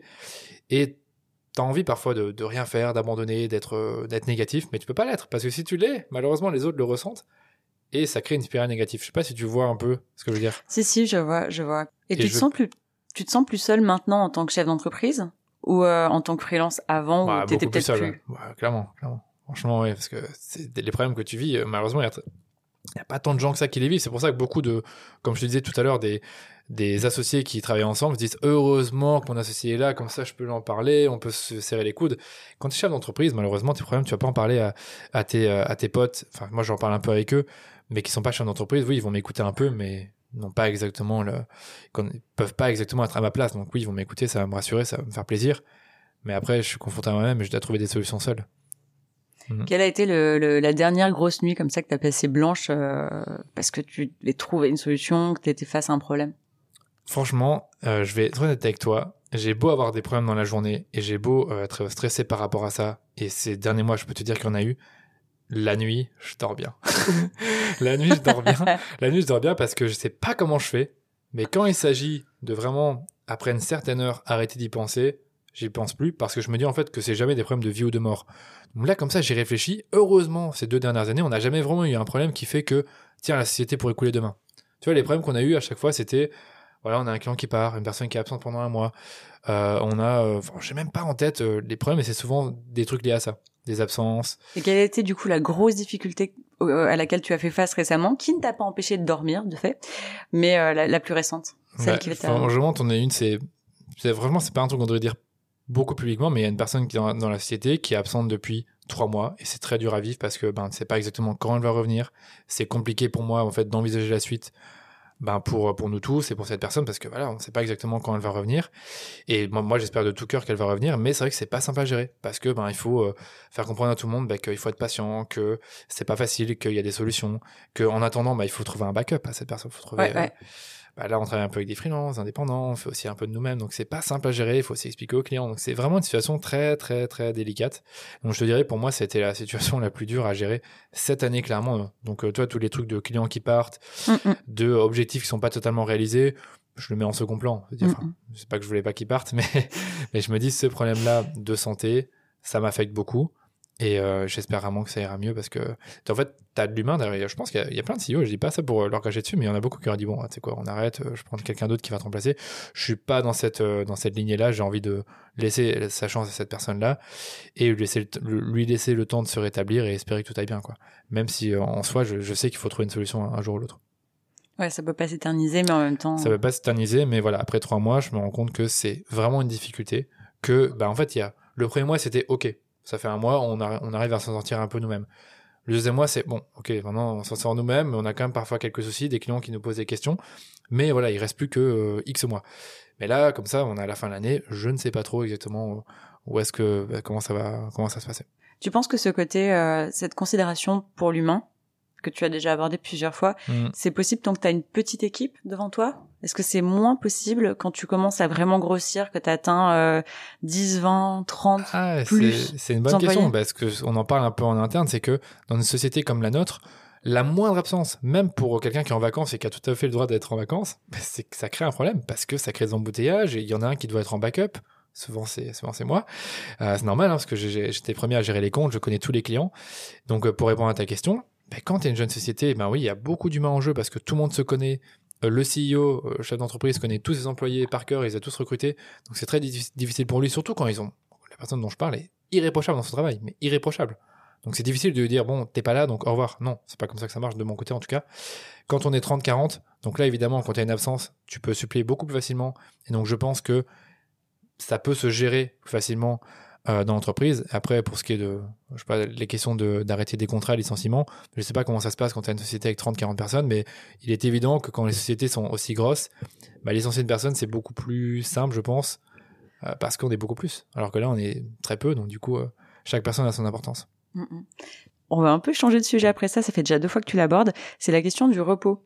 comment est-ce que tu fais vraiment tu m'as dit que tu avais des petites techniques justement pour arriver à, à tout mettre de côté euh, le soir mhm. quand tu quand tu dis stop. Ouais, pour moi, le, bah, le repos, euh, bah, il faut avoir des, des, temps pour ça, il n'y a rien à faire. Il faut te dire à un certain moment, il faut arrêter dans ta journée. Moi, c'est souvent, dans les faits, c'est censé être à 19h. Ça, en ce moment, ça déborde beaucoup à 19h30, 19h45. Mais une fois que ma journée est terminée, c'est vrai que j'arrête de faire euh, bah, ce travail déjà opérationnel qui est de gérer la société, répondre à des mails, etc. Donc, comment te dire ça? J'ai des temps pour ça. Je sais que la semaine, elle est consacrée à mon travail, donc j'ai des, des horaires hyper euh, hyper cadrés. Je sais exactement ce que je dois faire durant la journée. Et donc le soir, ben, j'ai mes temps pour moi, que ce soit pour faire du sport, voir des gens. Franchement, euh, chaque semaine, je vois... Allez, je sors trois fois minimum, donc euh, d'office, je vois des gens. Quand je dis je sors, c'est pas forcément en boîte ou dans un bar, c'est juste que je vois des gens différents. Donc d'office, j'aime pas trop être être seul tout le temps. Et quand je suis chez moi, ben, je peux être devant l'ordi, je peux regarder une série, je peux regarder des vidéos sur YouTube, je peux écouter des podcasts, je peux faire un peu de sport aussi. Donc euh, je j'ai pas tant de finalement pas tant de conseils que ça, mais c'est juste vraiment se poser, se changer les idées et euh, vraiment enfin se dire que les problèmes on en a, mais ça peut attendre aussi. Comme je te dis, je peux très bien avoir une très mauvaise nouvelle à 18h30. Ben voilà, c'est comme ça la mauvaise nouvelle, à moins que ce soit vraiment un truc très urgent, ben je laisse ça de côté, j'y repenserai demain. Mindset, état d'esprit. Est-ce que tu aurais des conseils à donner à une personne euh, qui voudrait se lancer ou qui vient de se lancer ou, euh, simplement qui, qui avance dans son parcours quoi? Ouais, j'ai déjà quelques idées. La première, c'est de construire son réseau. Et donc ça paraît hyper bateau, mais moi quand j'ai commencé, j'ai pas du tout de réseau et je n'ai pas cherché à en avoir en début parce que je pensais que euh, si je faisais tout ça dans mon coin, que je travaillais très dur très, et que j'ai pensé très fort, ça allait marcher. Mais en fait, c'est vraiment en s'ouvrant aux autres et en, en prenant le temps de parler de son projet, de parler de ses idées, de parler de ses produits, de ses services, de d'aider les gens qu'on finit par avoir des opportunités qui nous arrivent. Donc ça, c'est hyper important vraiment d'aller à la rencontre d'autres entrepreneurs et même de ses futurs clients euh, que ce soit sur les réseaux, dans des, bon là c'est un peu plus compliqué avec le Covid, mais dans des, à des événements de networking. ça c'est hyper important. Euh, deuxième truc, apprendre à se vendre. Euh, je pense que j'ai mis beaucoup de temps avant de comprendre que si je n'apprenais pas à vendre, mais de manière naturelle, hein, la, je sais pas comment on encore, inbound selling, vraiment de comprendre le client, de s'intéresser, de s'intéresser à lui, s'intéresser à ses problèmes plutôt que d'essayer de pusher constamment un message, euh, faire de créer créer la, faire de la pression, créer de l'urgence, créer de la rareté, ça marche dans certains cas, même pas tout le temps, mais vraiment la vente naturelle, ça, ça a pris beaucoup de temps avant de vraiment l'apprendre, parce que c'est un truc qu'il faut pratiquer. Donc apprendre à vendre, c'est hyper important. Optimiser son temps, donc vraiment euh, savoir exactement euh, qu'est-ce que tu fais de tes journées, comment tu travailles, peut-être différencier le travail créatif et le travail managérial. Par exemple, moi, le travail créatif, ça a toujours été euh, hyper important pour moi de le faire parce que j'ai réalisé que en prenant au moins deux heures sur ma journée pour créer des choses, que ce soit créer du contenu, que ce soit créer des nouvelles offres, que ce soit créer des nouveaux process, mais vraiment travailler dans le euh, sur le business pardon, sur le business plutôt que dans le business, ça me permettrait de le développer. Donc ça c'est hyper important. Voilà, gérer ça, euh, ce que je regarde encore. Dernier, conseil. Et un dernier petit conseil, c'est euh, vos échecs et vos succès ne veulent rien dire. Ça veut dire que comme les, euh, les performances d'une action, d'un euh, d'un d'un fonds financier ne prédisent pas les performances futures, ben, si vous avez beaucoup échoué ces dernières années, ces derniers mois, ça ne veut pas forcément dire que vous allez échouer dans le futur. Tout comme si vous avez déjà eu plein de réussites, ne croyez pas que vous aurez d'autres réussites après. Peut-être que oui, peut-être que non, mais en gros, ça ne prédit, ça va pas vraiment prédire ce qui va se passer ensuite. Est-ce que c'est une façon de dire ne pas s'identifier à ses, à ses problèmes ou à ses, à ses échecs, ne pas le prendre personnellement? Ouais, c'est ça, c'est ça. C'est vraiment le prendre comme des conséquences de certaines actions qu'on a entreprises. Donc évidemment, le, la conséquence d'une action positive, enfin, d'une action qui a apporté de la valeur, ou en tout cas qui a permis euh, de faire bouger les choses, ben, c'est un succès. Tandis qu'un échec, ben, c'est justement quelque chose qu'on n'a pas bien fait, qu'on a, qu'on aurait dû faire autrement. Et du coup, pour moi, je me dis, c'est pas grave si j'ai 10 échecs, si j'ai un succès, un gros succès juste après, c'est parfait. C'est comme ça que je raisonne, vraiment. En me disant, les échecs, c'est comme ça. Ça arrive, c'est du feedback, ça veut dire que j'ai pas bien fait les choses, que je dois euh, faire les choses différemment. C'est des, leçons aussi, des apprentissages. Attention à prendre les bons apprentissages, hein, parce que si on prend pas les bons apprentissages, c'est un peu, c'est un peu bête. Donc toujours se dire si, euh, comment dire, le fait que j'ai échoué, est-ce que d'autres personnes dans la même situation que moi qui ont fait cette même action ont échoué aussi, ou est-ce que c'est juste moi? Donc là, il faut se questionner aussi sur euh, bah, son, sa façon de travailler. quoi. Hum, hum, hum. J'ai peut-être une dernière, un, tout dernier point à aborder dans cette partie euh, avec toi. Donc toi, toi aussi, tu as créé un, podcast, euh, le rendez-vous marketing, et puis je crois qu'il fonctionne super bien en plus. Euh, je l'écoute depuis un moment déjà. Ok, merci, merci beaucoup. Pourquoi t'être lancé sur ce format? Donc moi, je suis personnellement super convaincue. J'écoute plein, plein, plein de podcasts tout le temps, mais ça reste encore un média sur lequel les entreprises sont un peu frileuses déjà, et euh, en particulier en Belgique, euh, parce que je crois que le marché français est quand même plus avancé sur ce sujet. Comment est-ce que tu expliques ce retard? Pourquoi est-ce que toi tu t'es lancé? Mmh Super question. Bah ça, je pourrais répondre facilement parce que déjà, ben quand j'ai commencé à créer du contenu, j'écoutais déjà des podcasts et j'étais déjà super fan de ce mode euh, bah, de communication, mais aussi de consommation de contenu. Le seul truc, comme je te disais, c'est que je me sentais pas à l'aise avec ce format-là parce que je me sentais pas assez légitime. Je me sens, je, je, savais qu'il fallait du matériel, je savais qu'il fallait faire également le montage et j'en étais pas capable, donc ça me stressait déjà d'avance de faire le montage. Donc je l'ai pas, je l'ai pas fait. Mais quand le blog a commencé à se développer et que j'ai commencé à avoir une visibilité et plus de moyens, j'arrêtais pas de penser à faire un podcast. Et je te parle vraiment en 2018-2019 et je faisais toujours pas. Et en, 2020, je me suis dit, faut que je lance un podcast. Peu importe quand, que ce soit à la fin de l'année, au milieu de l'année ou au début de l'année, il faut que je lance un. Et on a, fini par lancer euh, ben, le rendez-vous marketing avec vraiment pour ambition d'inviter des experts, des professionnels de marketing et même également des, fondateurs de marque pour parler de marketing. Et donc, euh, c'est pour ça que j'ai lancé le podcast. Et puis aussi, j'avais aussi envie de m'exprimer à l'audio. Je me sentais de plus en plus légitime de le faire. Je sais aussi que mes clients sont là, écoutent des podcasts. Parce que ben, les podcasts, c'est énormément écouté par des personnes qui ont fait, euh, ben, qui ont des entreprises, qui sont occupées euh, et qui veulent apprendre des nouvelles choses. Hum, hum, hum. Et pourquoi il y a un retard, d'après toi, sur la, en Belgique, sur les podcasts? Franchement, j'en ai aucune idée. C'est vrai qu'il n'y a pas tant de podcasts belges que ça, comme tu dis. Donc, il y a Awesome il y a celui de Sortlist. Ouais. Écoute, je ne sais pas. Mais même en France, hein, finalement, des podcasts marketing, je dis tout le temps aux, bah, aux gens à qui je parle de podcasts. T'as quoi? Il y a 10 podcasts marketing? 10, 15 C'est pas énorme. Bah, il y a moins de moins de possibilités, moins de ouais, moins de choix. Puis même les entreprises aussi euh, en France, il y a quand même pas mal d'entreprises qui créent leurs podcasts euh, par exemple pour faire du content marketing ou quoi que ce soit. J'ai l'impression que c'est pas encore le cas énormément en Belgique et pourtant il y a tellement à offrir euh, à travers ce média-là. Ouais, il n'y en a pas beaucoup. Je comprends pas pourquoi. Franchement, je comprends pas pourquoi non plus. Peut-être qu'en France, on est aussi, enfin, ils sont aussi dix fois plus que nous, donc euh, en termes de d'entrepreneurs, je dirais. Donc ça joue aussi. Mais j'avoue, je sais pas comment, je sais pas comment l'expliquer.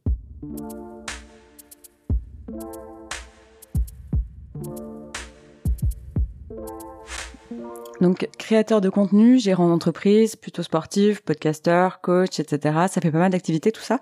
Une journée typique avec toi, ça donne quoi je sens que ça te fait rire. J'adore comment tu le décris, c'est trop bien, j'ai l'impression d'être Superman. Mais euh, alors, comment je le décris? Bon, On va décrire euh, la journée type, comme tu dis. Évidemment, chaque journée est un tout petit peu différente, mais vraiment, si je dois décrire une, une journée type, je commence à travailler à 8 heures. Je me lève, entre 7h15 et 7h45. Parfois, je, vais travailler même après 20 minutes après m'être levé. C'est assez incroyable, je sais, mais je suis comme ça. Je suis J'étais en train de compter aussi dans ma tête. Ouais, je suis un, je suis un peu dingue à ce niveau-là. Mais bref. Entre 8 et 10 heures, c'est ce que j'appelle le deep work. C'est le travail, euh, un travail créatif généralement, euh, que je vais faire sans interruption, sans Slack, sans les mails, sans les réseaux. Euh, tout seul finalement. Et donc l'idée c'est vraiment de me concentrer sur un seul projet, un seul travail pendant deux heures. Et puis après, entre 10 et midi, actuellement, l'organisation actuelle. Je vais un peu au front, j'aime bien dire ça. Je vais au front, je vais sur Slack, je vais dans les mails, je vois un peu tous les problèmes qu'il y a à gérer. Je pose des questions bah, que j'ai à poser sur la gestion des, campagnes, des comptes. Donc tu vois, c'est un travail très opérationnel. Entre midi et 13, c'est des calls, soit avec des prospects, soit avec des, ça peut être avec des clients ou également des partenaires. 13 à 14 heures, temps de midi. Euh, entre 14 et 18 heures, en fait, chaque après-midi est un peu différente. Donc j'aime bien me laisser la liberté là-dessus. Mais ce que tu dois résumer, c'est que le matin, souvent, c'est les projets créatifs et euh, aller au front entre 10 et midi parce que c'est là que le plus de choses se passent. Et en fait, l'année prochaine, j'aimerais beaucoup, en fait, dédier toutes mes matinées à du travail créatif. Et à partir de midi, là, je me rends vraiment disponible pour tout ce qui est travail managérial, les calls, tout ce que tu veux, mais vraiment avoir de 8h mm, mm. à midi, travailler sur le truc le plus important de ma journée, les deux, peut-être les deux, trois tâches les plus importantes, souvent reliées à la création. Tu penses que en tant que CEO, tu auras toujours autant de temps pour faire de la création? Ouais, mais j'aimerais bien en faire plus vraiment. Je sais que c'est là que ma valeur ajoutée. Je sais que c'est vraiment là. Et attends, c'est juste 4 heures sur la journée. Sur une journée de 10 heures, c'est euh, euh, euh, 4 dixièmes. Donc euh, ouais, bref, on a, on a un peu compris. C'est 2 cinquièmes de la, de la journée, plus ou moins. Donc c'est vraiment faisable. Après, peut-être que ce sera pas 4 heures, mais 3 heures. Mais j'aimerais bien augmenter un peu ce temps-là sur ces projets euh, bah, qui permettent de développer la société et de générer plus de prospects. Ça, c'est ce que j'aimerais bien faire. Après, je vais encore réfléchir euh, à la fin, à la fin de l'année sur comment je veux m'organiser. Mais si je peux conseiller pour ceux qui nous écoutent, c'est vraiment le batching euh, de, certaines tâches. Donc évidemment, dans ma dans mon après-midi, il y aura toujours un moment où je vais vider mon inbox, toujours un moment où je vais euh, je vais les consacrer à des calls ou à des réponses sur Slack. Donc ça, c'est hyper important.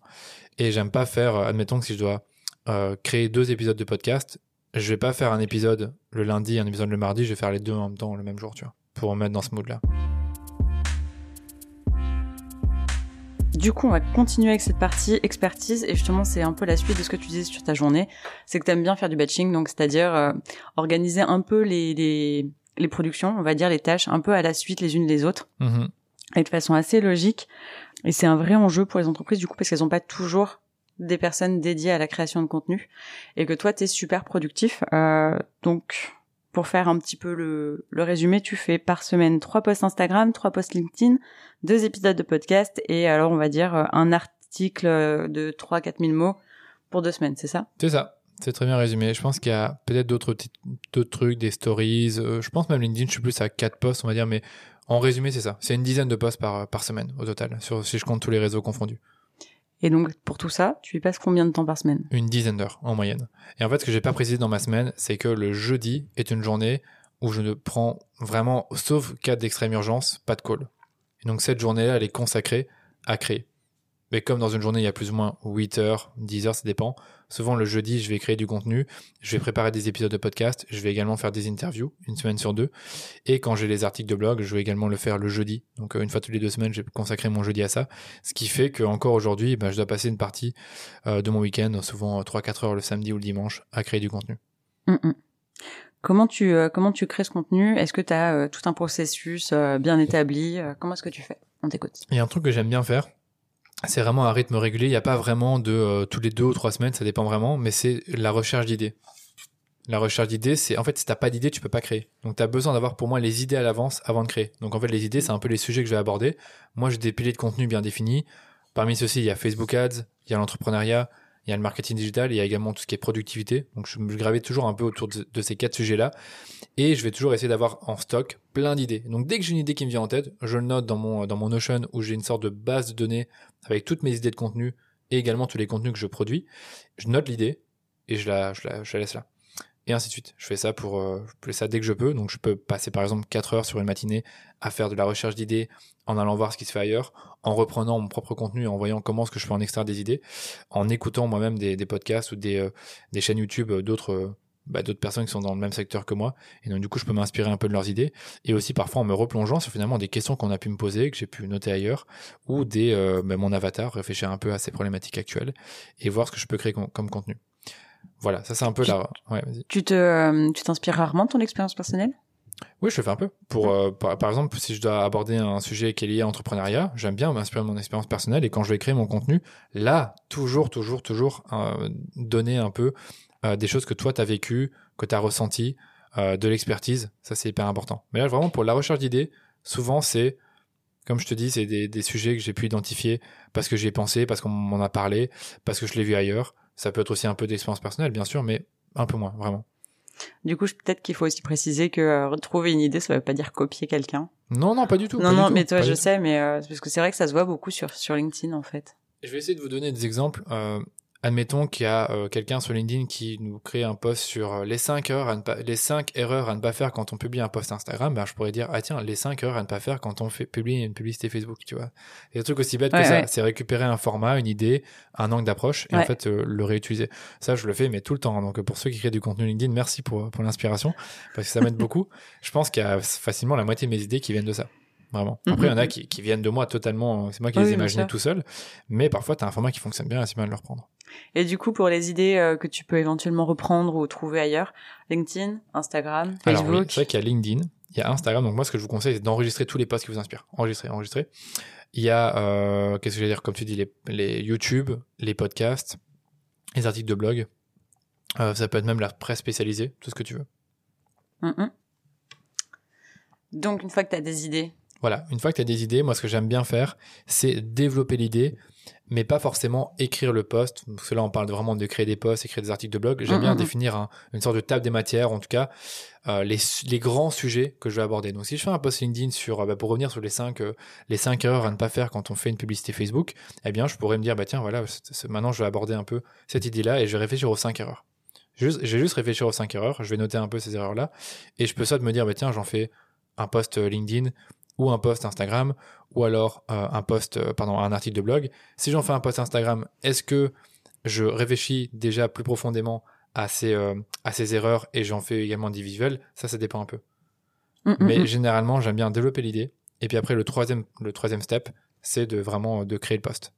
Mais du coup, c'est ça qu'on disait sur le batching, c'est vraiment l'idée que tu réfléchis à plein d'idées d'un coup, puis tu développes toutes tes idées d'un coup, puis tu les, tu les écris à la chaîne en fait. On pourrait imaginer dans, ta matinée, tu, enfin dans ta journée, pardon, tu vas avoir une heure le matin où tu fais la recherche d'idées, une heure où tu les développes, et encore deux heures où tu crées.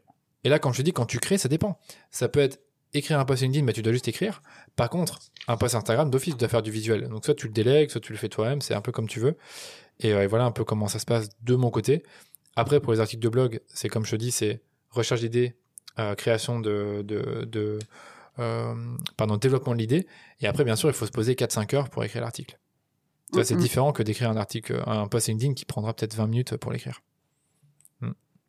Combien tu dis au total pour, une, pour un article long? De 3-4 000 mots, moi ça me prendrait plus ou moins 5 heures sans compter la relecture.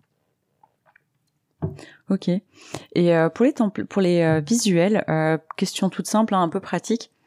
Est-ce que tu les fais à chaque fois partir de rien du tout? Ou est-ce que c'est euh, des templates précis? Ouais, souvent j'ai plein de templates. Moi aujourd'hui j'ai peut-être 10-15 euh, templates différents en fonction de mon idée. Ça permet d'aller plus vite? Ouais, c'est ça. Admettons que j'ai une idée qui s'adapte mieux à un certain template, j'utilise ce template-là. Puis parfois on en développe des nouveaux avec l'équipe. Donc euh, non, vraiment j'ai déjà des templates. Donc c'est vrai que je ne l'ai pas précisé Mais sur Instagram, en fait, en fonction du, contenu que vous allez publier, ça peut être quelque chose de très visuel, donc une sorte d'infographie, un carrousel. Là, dans ce cas-là, c'est bien d'avoir vos propres templates. Mais si c'est un truc qui est plutôt une, soit une vidéo que vous allez ensuite produire, soit euh, une image que vous allez récupérer de vos, photos, ben, préparez tout ça à l'avance, ou ayez également une sorte de dossier avec toutes des images qui vont aller bien avec l'idée. Donc, admettons que je fais un post sur euh, ben, la difficulté d'être CEO. Si j'ai une image de moi en train de travailler ou de, moi un peu euh, déçu ou triste, je pourrais peut-être l'utiliser pour euh, communiquer cette émotion-là question un peu euh, un peu bête mais mm. tu, du coup tu t'organises des petits shootings de toi-même par exemple pour faire ça? Tu vois ça ben, peut paraître idiot comme question mais franchement pas assez. Je connais des bons créateurs de contenu notamment un de mes bons bon amis Alex que, que je vais euh, mentionner dans ce podcast qui est très bon là-dessus parce que lui il fait régulièrement des shootings avec bah, différentes émotions différents cadres de vie.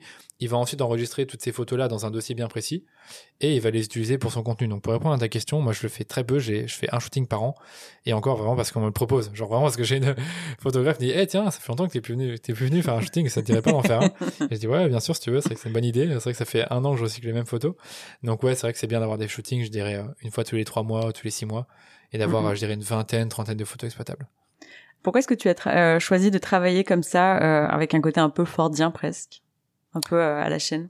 Ben je pense c'est pour moi, l'organisation militaire te permet vraiment d'atteindre tes objectifs parce que, mais c'est soit tu le fais, soit tu le fais pas. Il n'y a pas de.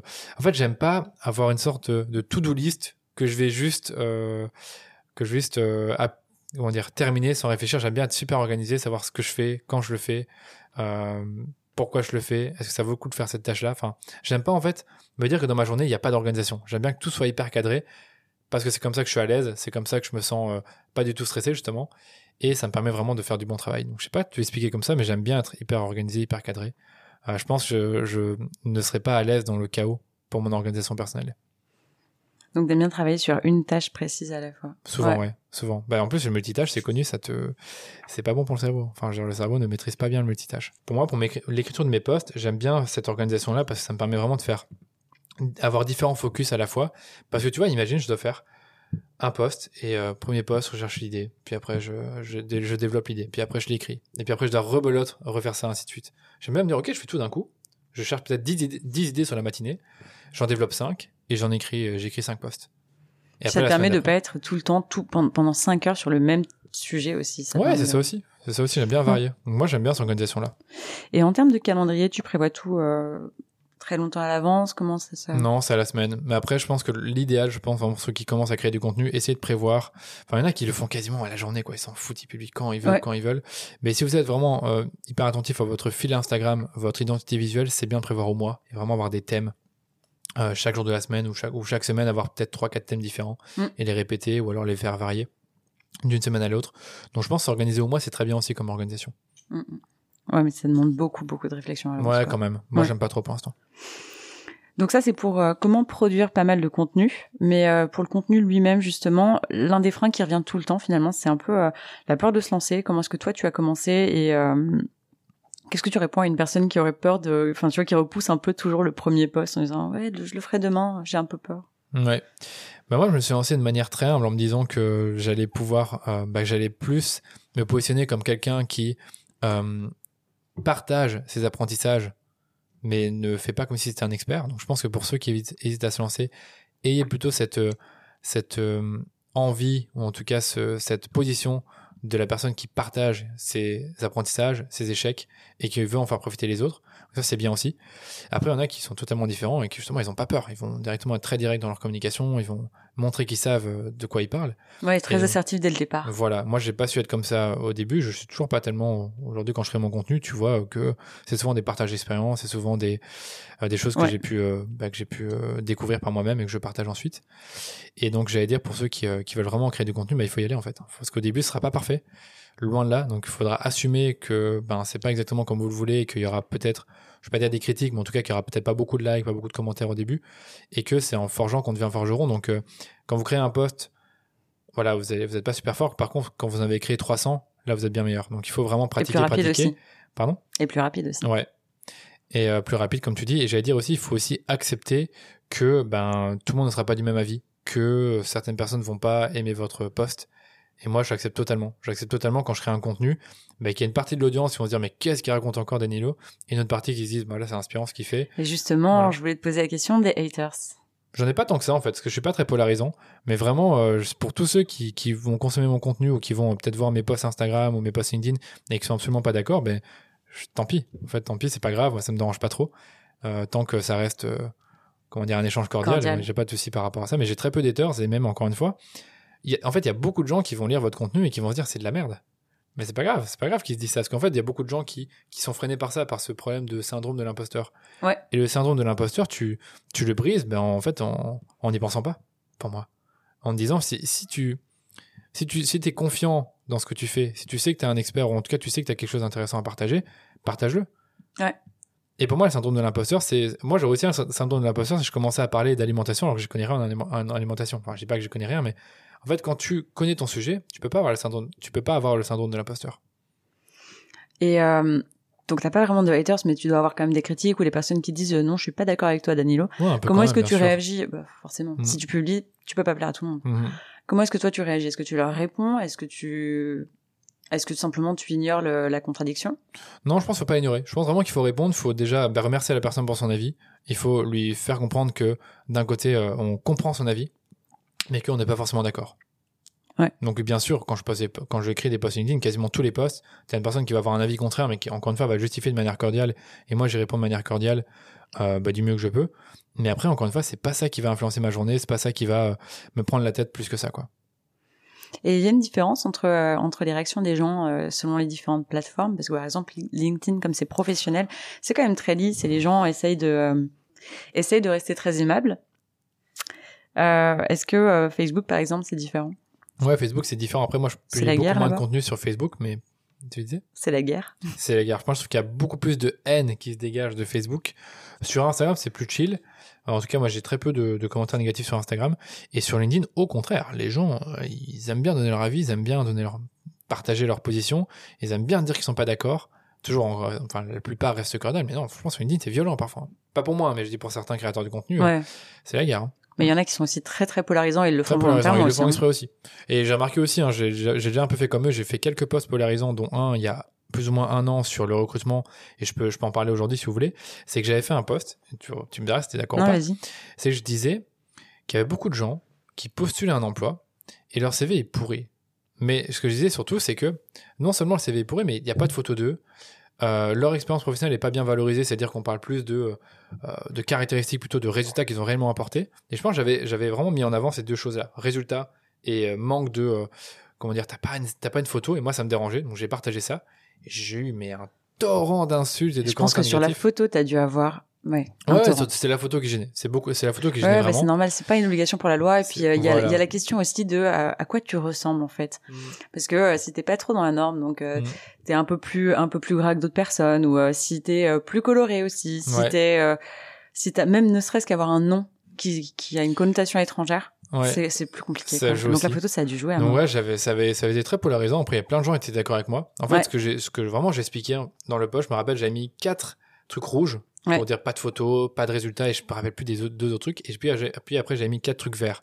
Genre une photo de profil où on te voit vraiment deux faces super professionnelles, un, un CV qui est bien aéré où on peut voir justement bah, toutes tes expériences et les résultats que tu as apportés.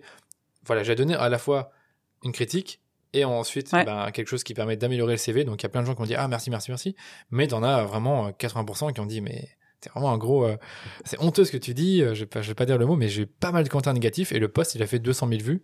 C'était incroyable parce que c'était très polarisant. Et j'en ai plus trop, j'en ai plus trop fait euh, des aussi polarisants depuis. Non pas parce que ça me, bah là ça m'a un peu plus affecté. Hein. Là je me dis putain, c'est vrai que les gens ça, prenait vraiment une tournure incroyable. Hein. T'as eu envie de, t'as, eu la tentation de le, de, de le retirer? Ouais ouais, j'ai eu la tentation de le retirer, mais j'ai laissé quand même. Il a quand même vécu pendant 10 jours, 10-15 jours. Et à la fin évidemment je répondais plus aux commentaires. Au début j'en ai répondu à quelques uns encore une fois de manière cordiale, je me suis rarement énervé. Parfois, je me foutais un peu d'eux. Je dis oui, je suis d'accord avec toi, alors que pas du tout, euh, avec de l'humour.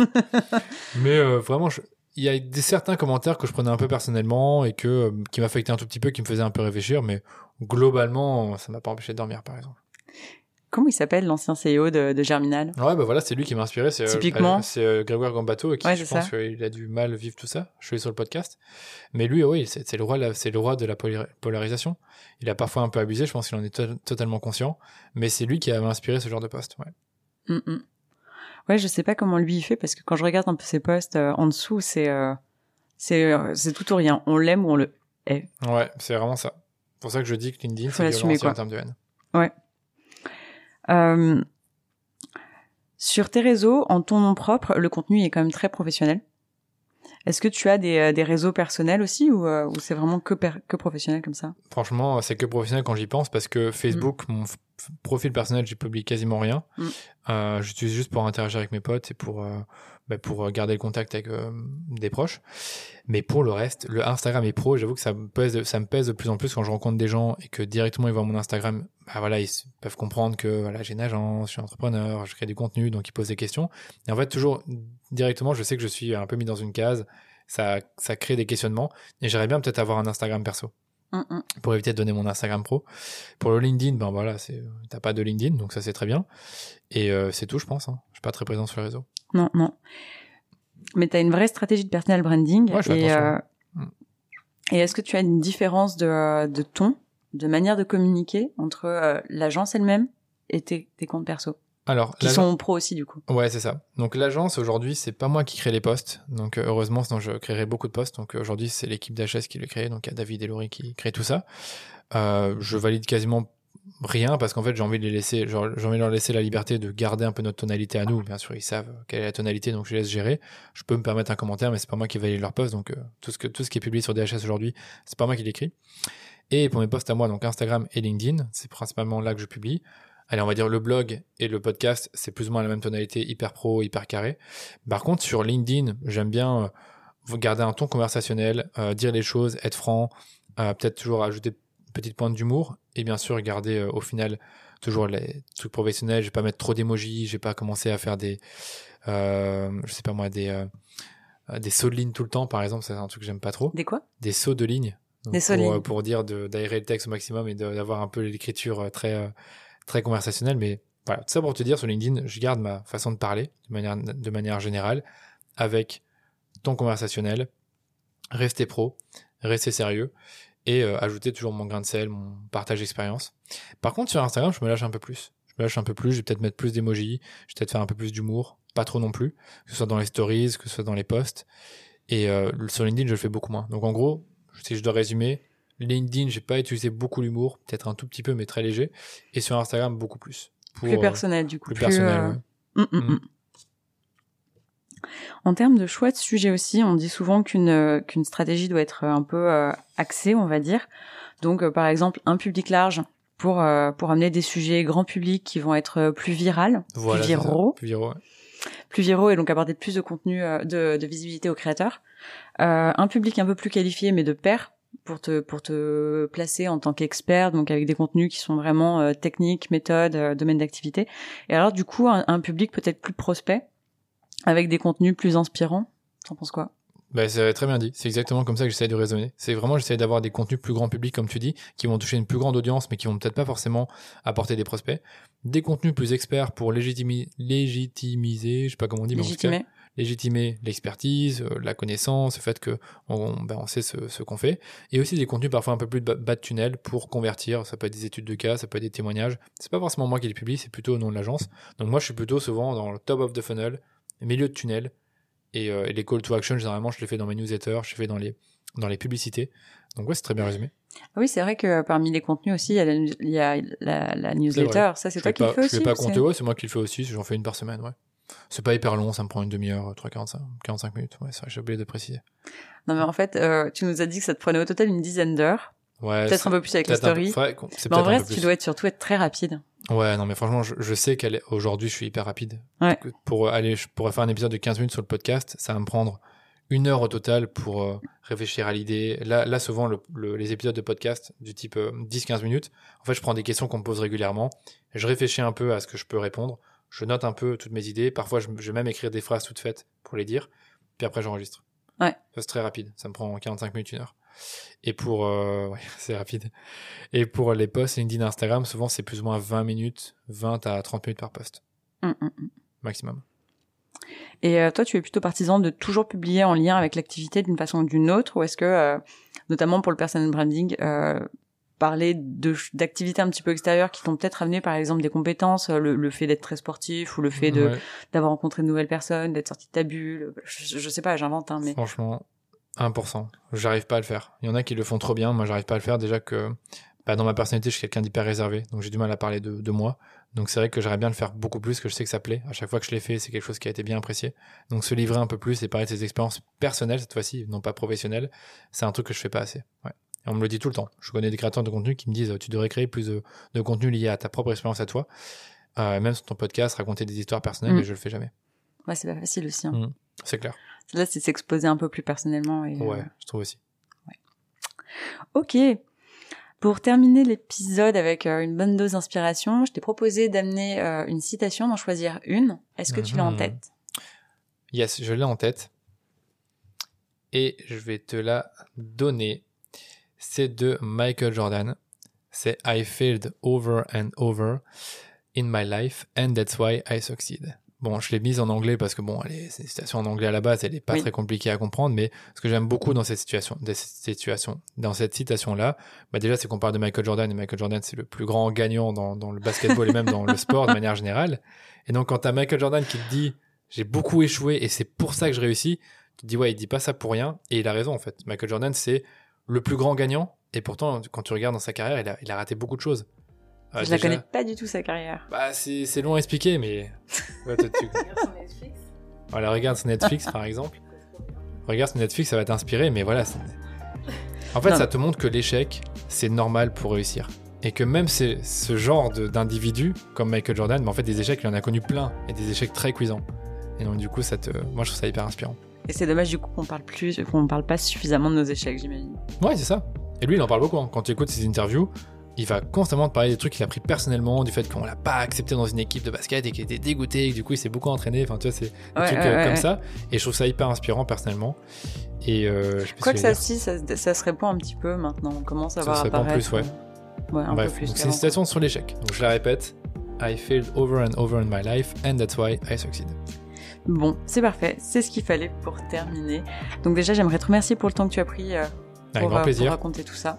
Merci d'avoir écouté cet épisode en entier. Si vous avez aimé l'épisode et le format, vous savez ce qu'il vous reste à faire. Parlez-en autour de vous, partagez-le sur les médias sociaux en me taguant ou encore mieux, laissez-nous une note 5 étoiles sur Apple Podcast ou sur Spotify. Ça vous prend à peine 2 minutes et nous, ça nous permet de faire grandir notre communauté, même en été, de manière 100% organique. Allez, je vous dis à très bientôt pour un nouvel épisode du Rendez-vous Marketing.